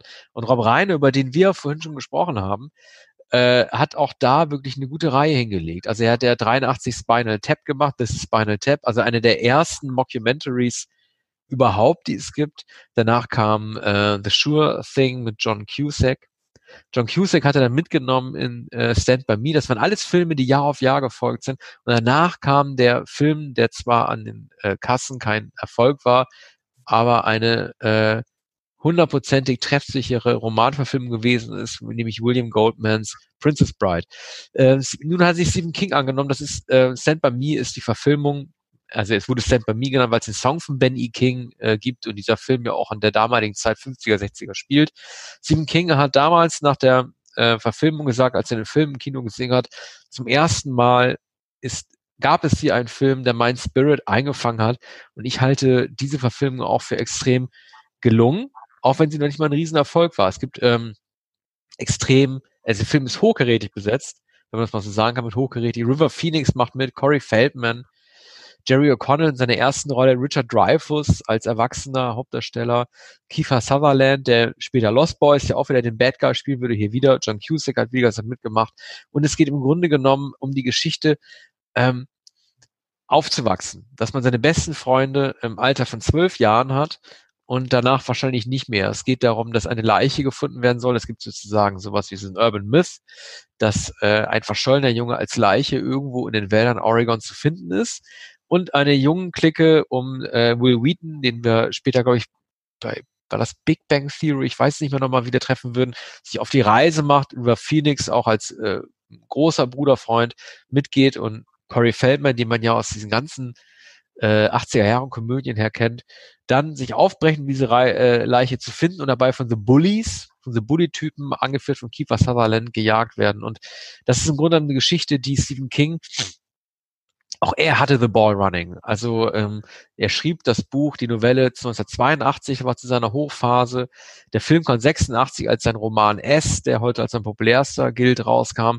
Und im Grunde geht es Stephen King, und das wird bei ihm oft unterschätzt, äh, da bei einer Coming-of-Age-Geschichte, wie der Fund einer Leiche dazu beitragen kann, über sich selber hinauszuwachsen, nämlich nicht nur, indem man sich dem schrecklichen Bild eines toten Körpers stellt, sondern auch dem Drumherum, wie man selber dadurch erwachsen werden kann. Diese Jungs unterhalten sich die ganze Zeit dann darüber halt, welche Probleme sie in der Familie haben, dass sie selber die besten Freunde sind, dass sie ihre Eltern, dass ihre Eltern sie nicht verstehen und so weiter. Eigentlich geht es im Grunde genommen um diese Geschichte. Diese etwas blöde äh, Episode, die, glaube ich, in der Novelle nicht vorkommt, nur im Film, wo sich alle so ankotzen, das ist so berühmt geworden, diese Blaubeerkuchen-Episode, ist eigentlich eher nebensächlich. Die wird heute viel zitiert, sieht man in Ausschnitt, aber die spielt im Film eigentlich streng genommen keine Rolle. Ja, also es ist ähm, auch eine Gothic Novel oder eine, eine Detektivgeschichte, eine Mystery-Geschichte, wie du gesagt hast. Ähm, ich habe den Film erst Jahre später gesehen, nicht damals, sondern ja, da war ich schon in, in meinen 20er Jahren. Und ähm, fand aber die Konstruktion er, erfreulich, den Film spannend und äh, nicht, wie ich dachte, ähm, als 50er Jahre Nostalgie um diesen Song Stand By Me ähm, herum ähm, inszeniert. Das spielt natürlich auch eine Rolle und hat sicher auch zu dem Erfolg des Films beigetragen, abgesehen von den sehr guten jugendlichen Darstellern. Ähm, natür natürlich ähm, Stephen King als Erfolgsgarantie. Damals sagte man noch, na, das ist ja eher untypisch. Er taucht in die eigene Jugend ein und, und da, äh, nach Es und Sie, was ja die Romane waren, die in Deutschland auch enorm äh, verkauft haben, und äh, die so populär waren. Hm, aber auch später bei Misery hat man gesagt, das sei eher untypisch für Stephen King. Wo ist denn da das Übernatürliche? Genau. Und, hier ist natürlich auch äh, nichts Okkultes, nichts Übernatürliches. Äh, es gab einige Jahre später dann den Film, ich weiß nicht, äh, Stark heißt er, glaube ich, die Sperlinge fliegen wieder. Ja. Ein äh, spektakulärer Misserfolg. Und, und da fliegen dann immer die, die Spatzen oder Sperlinge herum und, und greifen an.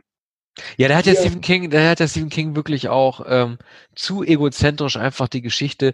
Also Stephen King wollte mit Starker eigentlich die Geschichte erzählen von ähm, Figuren, die er erschaffen hat, also die Geister, die ich rief, die werde ich nicht mehr los. Und ja. das war eigentlich so die Geschichte von Stark. Da war Stan bei mir natürlich im Grunde genommen viel unschuldiger, weil er da nicht wirklich sich in den Vordergrund gespielt hat. Ja, das ist natürlich ein Film, der von äh, adoleszenter Unschuld handelt und vom Ende der Kindheit ist insofern schematisch, aber es ist selten ähm, so charmant und, und überzeugend gemacht von einem ja damals auch schon älteren äh, Regisseur von Unterhaltungsfilmen. Ich glaube, Rob Reiner hat auch Tote tragen keine Karos mit Steve Martin inszeniert, Anfang der 80er Jahre mhm. oder Ende, Ende der 70er. Und ist dadurch erst so recht bekannt geworden. Ein früherer, ich glaube, Stand-up-Komödiant, ähm, Gagschreiber, Fernsehmann, ja, und er, hatte eine super, auch als Schauspieler, er hatte, wenn du dich erinnerst, in The Wolf of Wall Street hatte er nochmal äh, sogar auch eine Darstellerrolle gehabt, da hat Scorsese ihn besetzt als äh, Vater von äh, Leonardo Di, äh, DiCaprio, der amüsanterweise nicht als das malende Gewissen auftritt, sondern eher so die Craziness, die drogeninduzierte Craziness von diesem jo Jordan Belfort, also dem äh, Leo-Charakter sogar noch unterstützt. Hm. Ist ein, ein vielbegabter ähm, Mann, Schauspieler und Drehbuchautor und Regisseur. In den letzten Jahren, er ist nun auch schon sehr alt, hat man von ihm nichts mehr gehört. Er hat dann ähm, vor fünf, vor 20 Jahren etwa einen misslungenen Film mit Bruce Willis gedreht. Ich weiß nicht mehr, wie, wie er heißt, aber da merkte man eine gewisse Schludrigkeit in der Inszenierung, die man Rainer oft vorgehalten hat. Und ähm, und da wurde gesagt, naja, so ein richtiger Regisseur ist er ja nicht. Er versucht jetzt äh, nochmal äh, die alte Masche, das ist so eine, eine Ehegeschichte, Tragikomödie und äh, da war Bruce Willis möglicherweise auch überfordert. Ich weiß nicht mehr, ob Helen Hunt ähm, die Schauspielerin in dem Film ist. Mhm. Aber kurzum, Stand By Me ist ein Film, den man ähm, den Kindern empfehlen kann, den man selbst noch einmal sehen kann. Ich möchte jetzt von einer Komödie sprechen von Jonathan Demme, Gefährliche Freundin, der deutsche Titel. Das stimmt auch, denn die Freundin ist Melanie Griffith, ähm, die damals äh, noch nicht berühmt war, aber die spätestens nach diesem Film als ähm, eine gewaltige Knallcharge und erotische Sensation wahrgenommen wurde.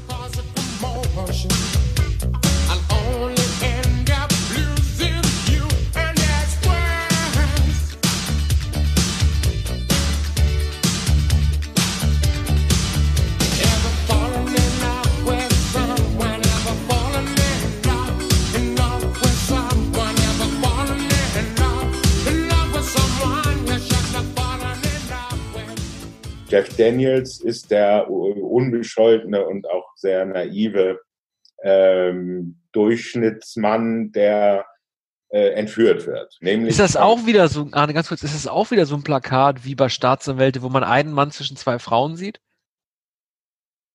Ja, das könnte sein.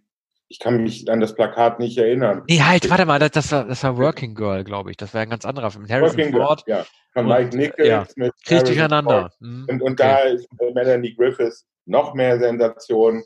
äh, das war aber, glaube ich, ein Jahr später. Ja, ja, der war später. Zwei Jahre später. Mhm. Und, und äh, so, da ähm, spricht Melanie Griffiths die heute legendären Worte.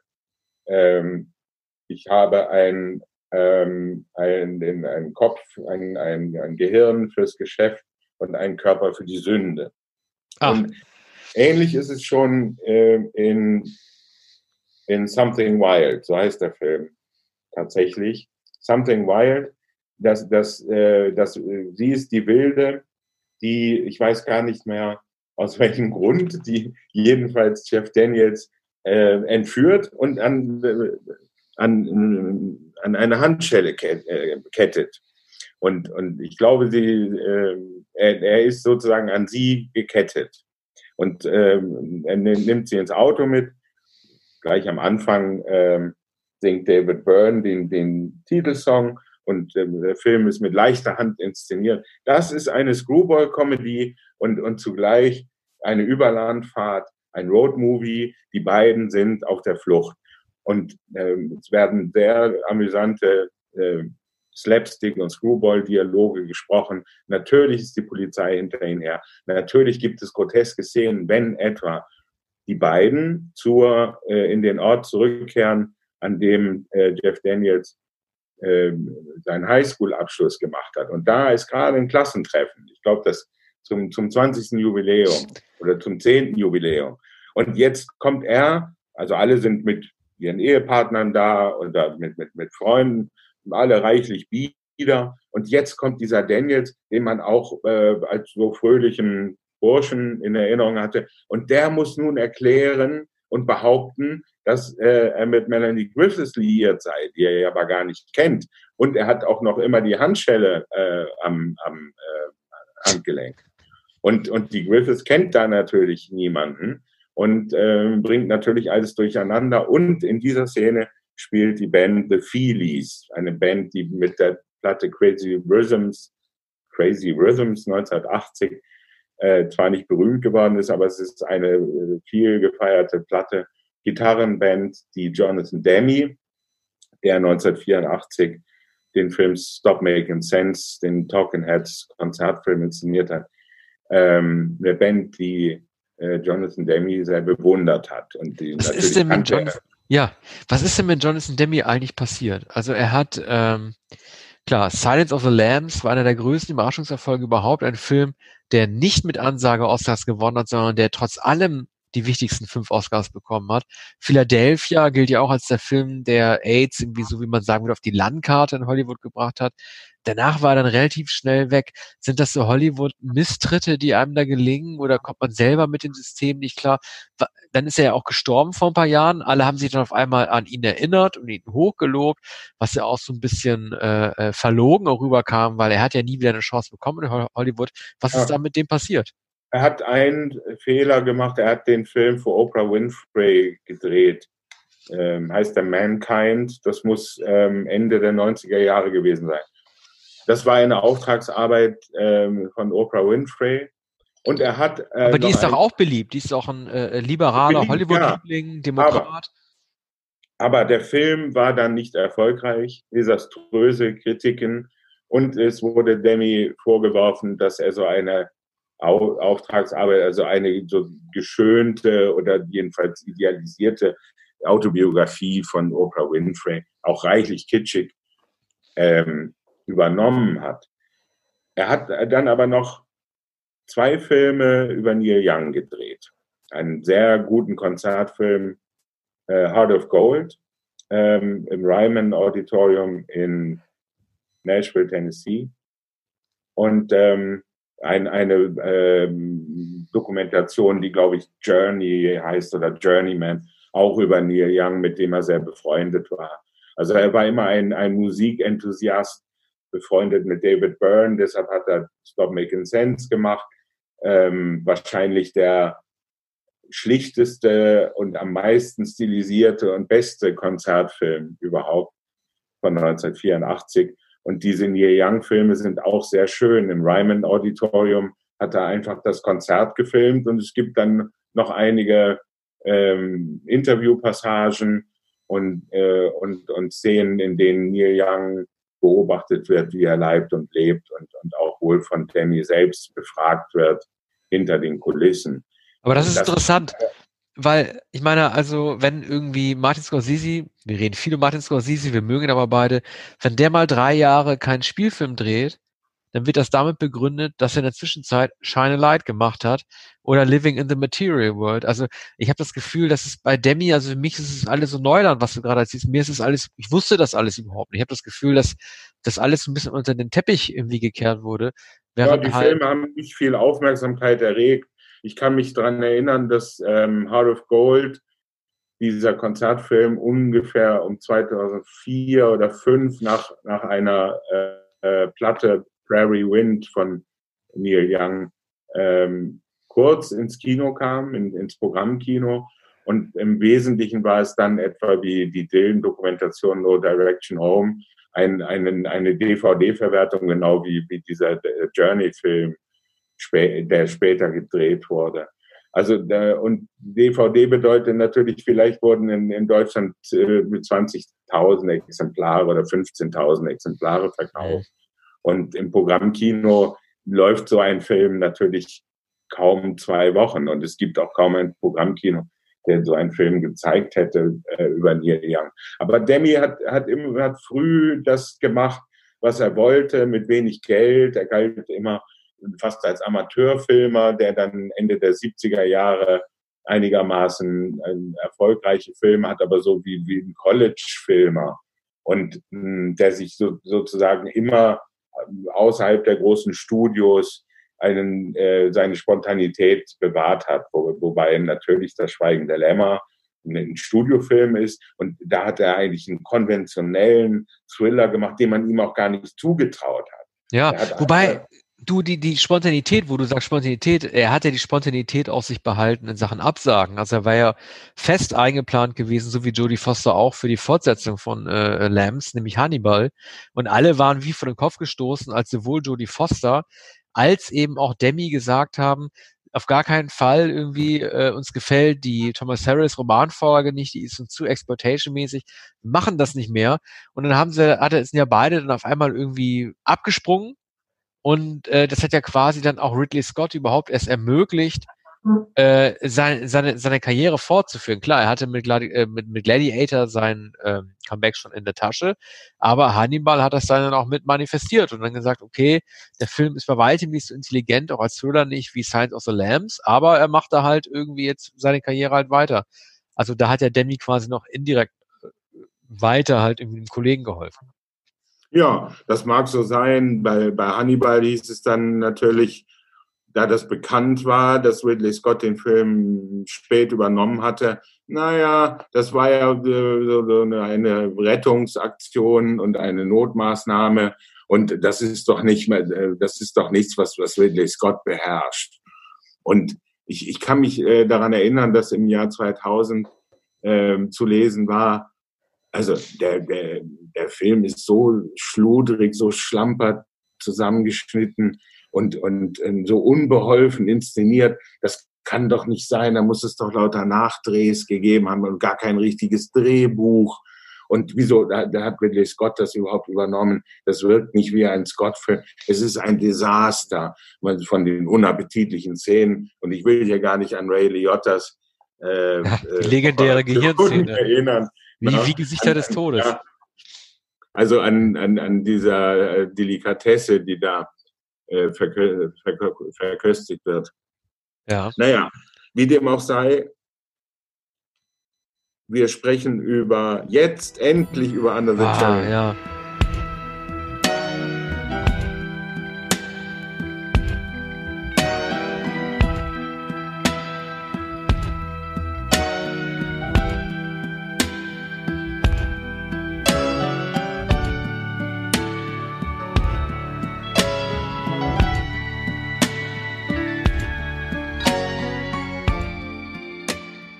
Also ich bin ja großer, großer Prince-Fan und äh, ich muss ja sagen, ich finde den Film auch, also Prince hat ja keinen einzigen guten Kinofilm gedreht, aber ich finde ihn tatsächlich besser als äh, Purple Rain. Generell gilt für äh, Under the Cherry Moon das gleiche wie für Purple Rain.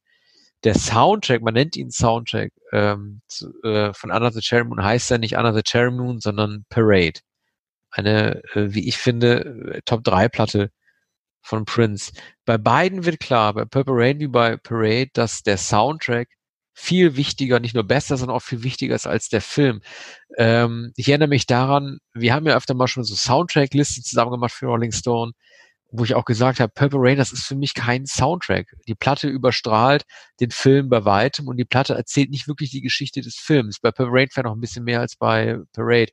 Deswegen, also die Platten Parade und Purple Rain, um das mal vorwegzunehmen, finde ich schon viel wichtiger. Ich mag aber äh, Under the Cherry Moon. Es gilt als kolossaler Flop und als einer der Rekord äh, Goldene Himbeere äh, Award-Films. Also die Goldene Himbeere wird ja kurz vor den Oscars immer verliehen, nicht für die besten, halt für die schlechtesten Filme.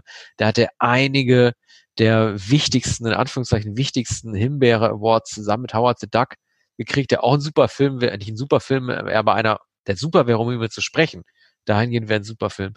Und ähm, der Film geht das ganz schlecht und die äh, Produktion des Films äh, war auch nicht ganz reibungsfrei. Also Prince hat ja auf der Höhe seines Egozentrismus die Regie einfach von Mary Lambert, der Regisseurin, äh, übernommen. Sie wurde gefeuert. Sie hat danach mit American Psycho noch einen vielbeachteten Film, eine Romanverfilmung. Ja, und davor, entschuldige, ja? Friedhof der Kuscheltiere nach Stephen King. Ja, nee, der kam erst danach, Film. der kam nach Under the Cherry Moon. Ah. Aber der kam, du hast recht, aber der kam vor ja, American meine, Psycho. Achso, okay, genau. Ja. ja, der auch ein mhm. shocking Film war mit Jumpscares, also alles was man von einem Horrorfilm erwartet. Viel besser als das Remake von Friedhof der Kuscheltier aus dem letzten Jahr. Das war auch ein solider Film. Und viele reden ja davon, ach, wie toll, dass Regisseure in Hollywood erobern. Aber es gab in den 80er Jahren nicht so viele Frauen auf dem Regiestuhl. Und Mary Lambert war eine davon. Für Prince war es nichts. Er hat ja dann irgendwie auch äh, sich dann ähm, in Vorspann-Credits auch nicht als äh, Directed by Prince bezeichnet, sondern a Film by Prince, also auch mal eine ganz eigene Bezeichnung gefehlt. Der Film war von vornherein zum, ja, der Film war von vornherein zum Scheitern verurteilt, äh, weil die Leute was anderes erwartet haben. Man wollte Prince, der sich immer mehr an Europa statt Amerika angenähert hat, nicht in Schwarz-Weiß sehen. Man wollte ihn nicht in Südfrankreich sehen. Und der Film hatte bis auf den Song Girls and Boys keine einzige Gesangseinlage äh, auf Celluloid von ihm, im Gegensatz zu Purple Rain, wo er auf einer Bühne stand in Minneapolis. Da wurden die Songs dann nebenbei äh, mit eingespielt. Das lustigste Produktionsnotiz des Films ist eigentlich, finde ich, noch, dass Prince sich äh, also er ist ein extrem durchplanter Mensch, aber er hat sich irgendwie überreden lassen, mit MTV zusammenzuarbeiten für ein Gewinnspiel, nämlich dass die offizielle Weltpremiere des Films verlost wird in der Gewinnerstadt der oder die des Gewinners. Also ähm, es wurde ein Gewinner gezogen und in dessen Heimatstadt, egal wo das ist, wurde die Weltpremiere des Films gezeigt. Und das ist natürlich total idiotisch, weil äh, es wurde anscheinend auch nicht geschummelt bei dieser Wahl, denn es hat tatsächlich irgendein Fan gewinnen lassen, der um es mal so PC wie es geht überhaupt nur auszudrücken, einen extrem optischen Gegensatz zu Prince gebildet hat. Also Prince ist ja eher zierlich und gut aussehend und diese Frau, die gewonnen hat, ist nicht zierlich und nicht gut aussehend. Und dann fand diese Premiere statt, ich musste das nochmal selber raussuchen, in Sheridan, Wyoming. Ja, so ungefähr, also ja. also in Wyoming. Und es gibt so ein ganz tolles äh, äh, Foto aus dieser Premiere, das zeigt, wie so berittene Cops, das ist wirklich berittene Cops, also nicht irgendwie Cops in einem Streifenwagen in der Wüste, sondern berittene Cops vor diesem Kino stehen, um die Premiere zu sichern. Also eine, eine Hinterwäldler-Premiere. Und ich glaube, da hätte Prince eigentlich schon klar werden müssen, dass da so viel schief läuft im Marketing, im Merchandising, in dieser MTV-Idee halt äh, den Zufall verrückt spielen zu lassen. All das hat mit dazu beigetragen, dass über von vornherein in diesem Film ein ganz schlechtes Omen gehangen hat. Aber es spielt äh, Kristen Scott Thomas mit. Ja, ja, in ihrer ersten großen ja. Rolle. Äh, sie ist, glaube ich, der gleiche Jahrgang wie, nee, sie ist viel jünger als er. Also er war damals 28, sie dürfte Anfang 20 gewesen sein. Äh, Prince hat sich in sie auch verliebt, aber sie war nicht an ihn interessiert. Äh, also man kann ja mal, also Madonna zitieren, die mit Prince aufgenommen hat, aber gesagt hat, I don't fuck the midget. Also es war irgendwie klar, dass irgendwie Prince bei ihr dann auch keine Chance haben würde. Und äh, das hat natürlich auch zu einer großen Eifersucht geführt, aber Prince war auf, war auf der Höhe seines musikalischen Könnens und er sah auch nie besser aus als diesen Film. Das zeigen auch die ganzen Memes, die ganzen GIFs von ihm, von Another Cherry Moon in seinem Kostüm.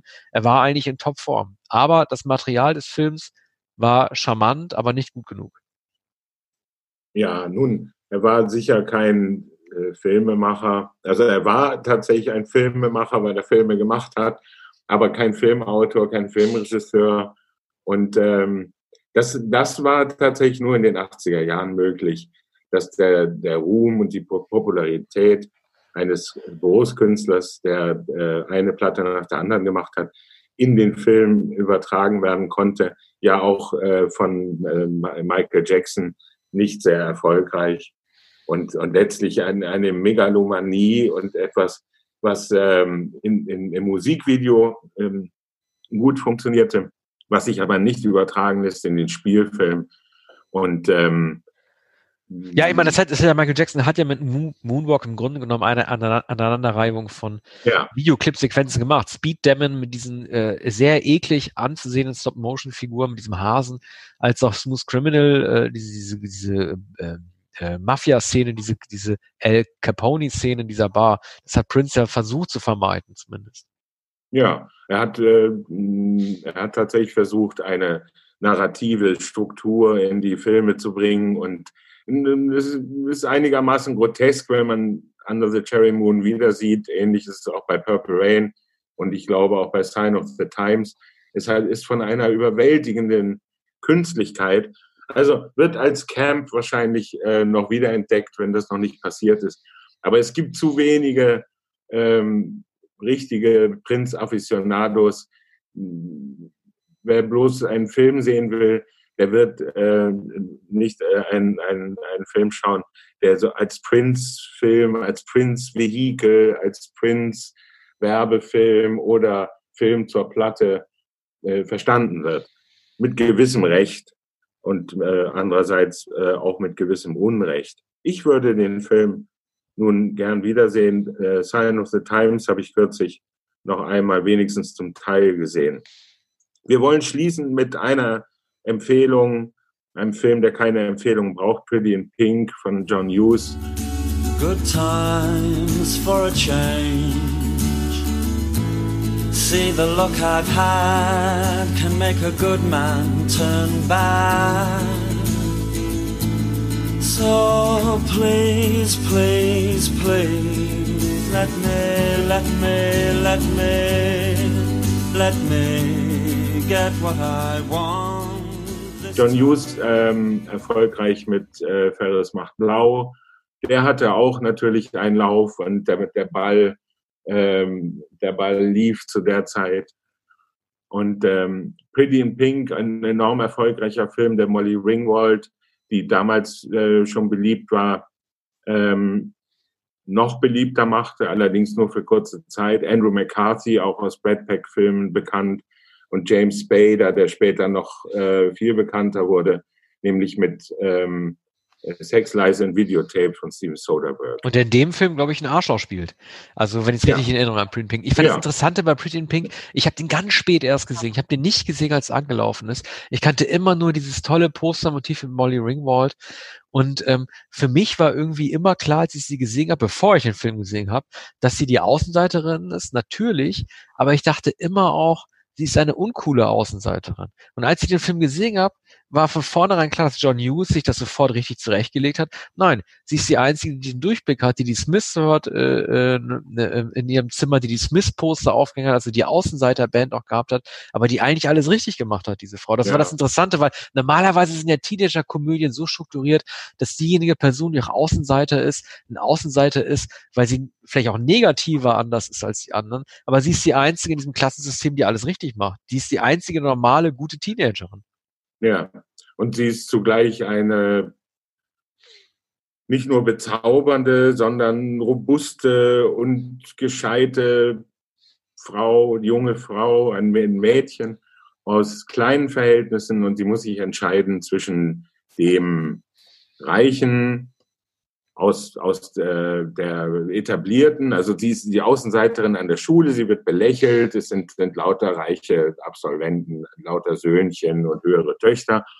Äh, Ringwald kommt als äh, Außenseiterin aus, aus einer äh, vergleichsweise ärmlichen Familie dahin und muss sich entscheiden zwischen Andrew McCarthy, dem äh, sympathischen, und Spader, dem unsympathischen, und äh, dem armen Jungen und dem reichen Jungen. Also auch das ist natürlich eine archetypische Struktur, die ähm, wie immer bei, bei Hughes ähm, Karlauer abwirft, aber auch einiges an, an Tragik und an Bedenkenswertem, das nicht nur Jugendliche anspricht. Aber es war ein gewaltiger ähm, Erfolg in, in der, auch in der amerikanischen Jugend und ähm, hat ähm, Hughes Karriere weiter befördert über die Kevin-Filme, Kevin allein zu Hause später hinaus, die dann allerdings nicht mehr so wunderbar waren wie Ferris. Wie ja, die waren ja wirklich, genau, also die Kevin-Filme waren ja, die haben ja äh,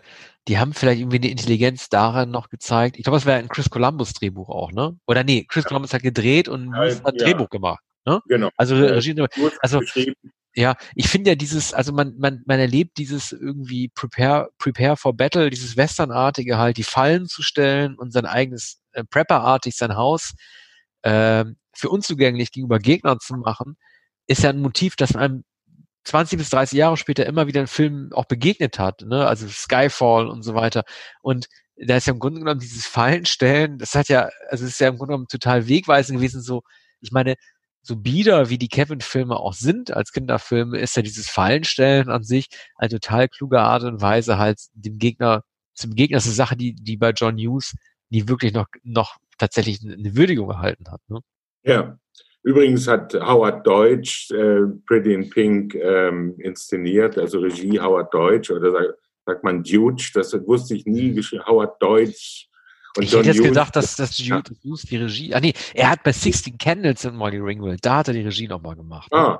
diesen Film kenne ich nicht. Ja, Six, der war auch kein Erfolg. Sixteen Candles, hm. der kam glaube ich 87 dann. Nee, ich habe den auch nicht gesehen, aber ich hatte mir das irgendwie so gemerkt. Ich meine, er hat natürlich noch den, den sehr bewegenden, wenn auch nicht mehr klugen Film gemacht mit John Candy und Steve Martin, wo die so aneinander äh, gebunden sind als Handlungsreisende, ja. ne? Ah, ein herrlicher Film. Ja, ich den glaube, mochte ich auch. Der war, der war bieder, ja. aber lieb, weil der Planes, Planes ja, and, ja. Äh, Automobiles. Ja. Den hat er also noch gemacht, ja. Auch ein merkwürdiger Titel, übrigens später, viel später in einer deutschen Adaption ja, man muss sagen, ein, ein, ein Plagiat mit äh, Christoph Maria Herbst und Bastian Pastewka. Und auch Ach, dieser Scheiße. Film ist sehr amüsant. Ach. Also ein Fernsehfilm vor zehn Jahren ungefähr. Aber Trains, Planes, Boats und so und so, Automobiles, ähm, das ist eine der, der herrlichsten Komödien überhaupt mit Martin und Candy und ähm, das ist die ganze Komik äh, drin. Äh, vor allem hielt man den Film damals für Klamauk. Ich habe mich dann gewundert, hm, die Besprechungen sind ja respektvoll, sogar in Deutschland wird ja, ja eher in den USA gutiert. War auch nicht sehr erfolgreich, glaube ich, in Deutschland der Film, obwohl Martin auch Candy ziemlich auf dem Höhepunkt ihrer Karrieren war. Also ein ganz gutmütiger, äh, sehr, sehr komischer Film. Ja, der lustigerweise ja. Ja, ja, Wann war das? 1990 oder 89? Der, der, war 88 oder 89. Ja. Also äh, ich, ich, ich vergleiche den immer auch, wenn es nicht wirklich passt, mit, mit Midnight Run von Martin Brest, ja. der äh, ja auch seinerzeit kein großer Erfolg gewesen ist, aber heute als einer der besten Filme der 80er gilt, wegen dieser typischen One-Liner oder diesen Dialogen, die sich halt Charles Grodin und äh, De Niro halt liefern. Der, äh, also ich sage immer nur daran, also es ist total idiotisch, aber ich bin ja ein großer Fan von blöden Wortspielen. Ich finde das ja wirklich lustig. Es gibt die Szene, in der De Niro ja Charles Grodin äh, transportieren muss als FBI-Agent äh, äh, Agent und dann in ein Flugzeug äh, sitzt, äh, setzt. Und dann sagt dir irgendwie Charles Grodin, ich, ich kann das nicht machen. Ich, du kannst mich hier nicht mitnehmen und ausliefern, weil ich leide an Flugangst. Und dann sagt De Niro zu ihm im Original, und wenn du jetzt nicht bald ruhig bist, dann leidest du auch noch an Faustophobie. Fistophobia.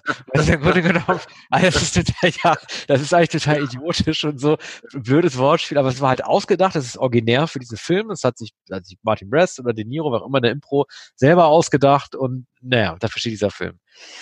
Oh, ja, gut. Ja, äh, wir kommen dann dazu beim ja. Jahr 1988, also es wird nicht genau. lange dauern. Dazwischen genau. ist noch das Jahr 87. Und ja. dann kommen wir hoffentlich auch nochmal zu Trains and Planes.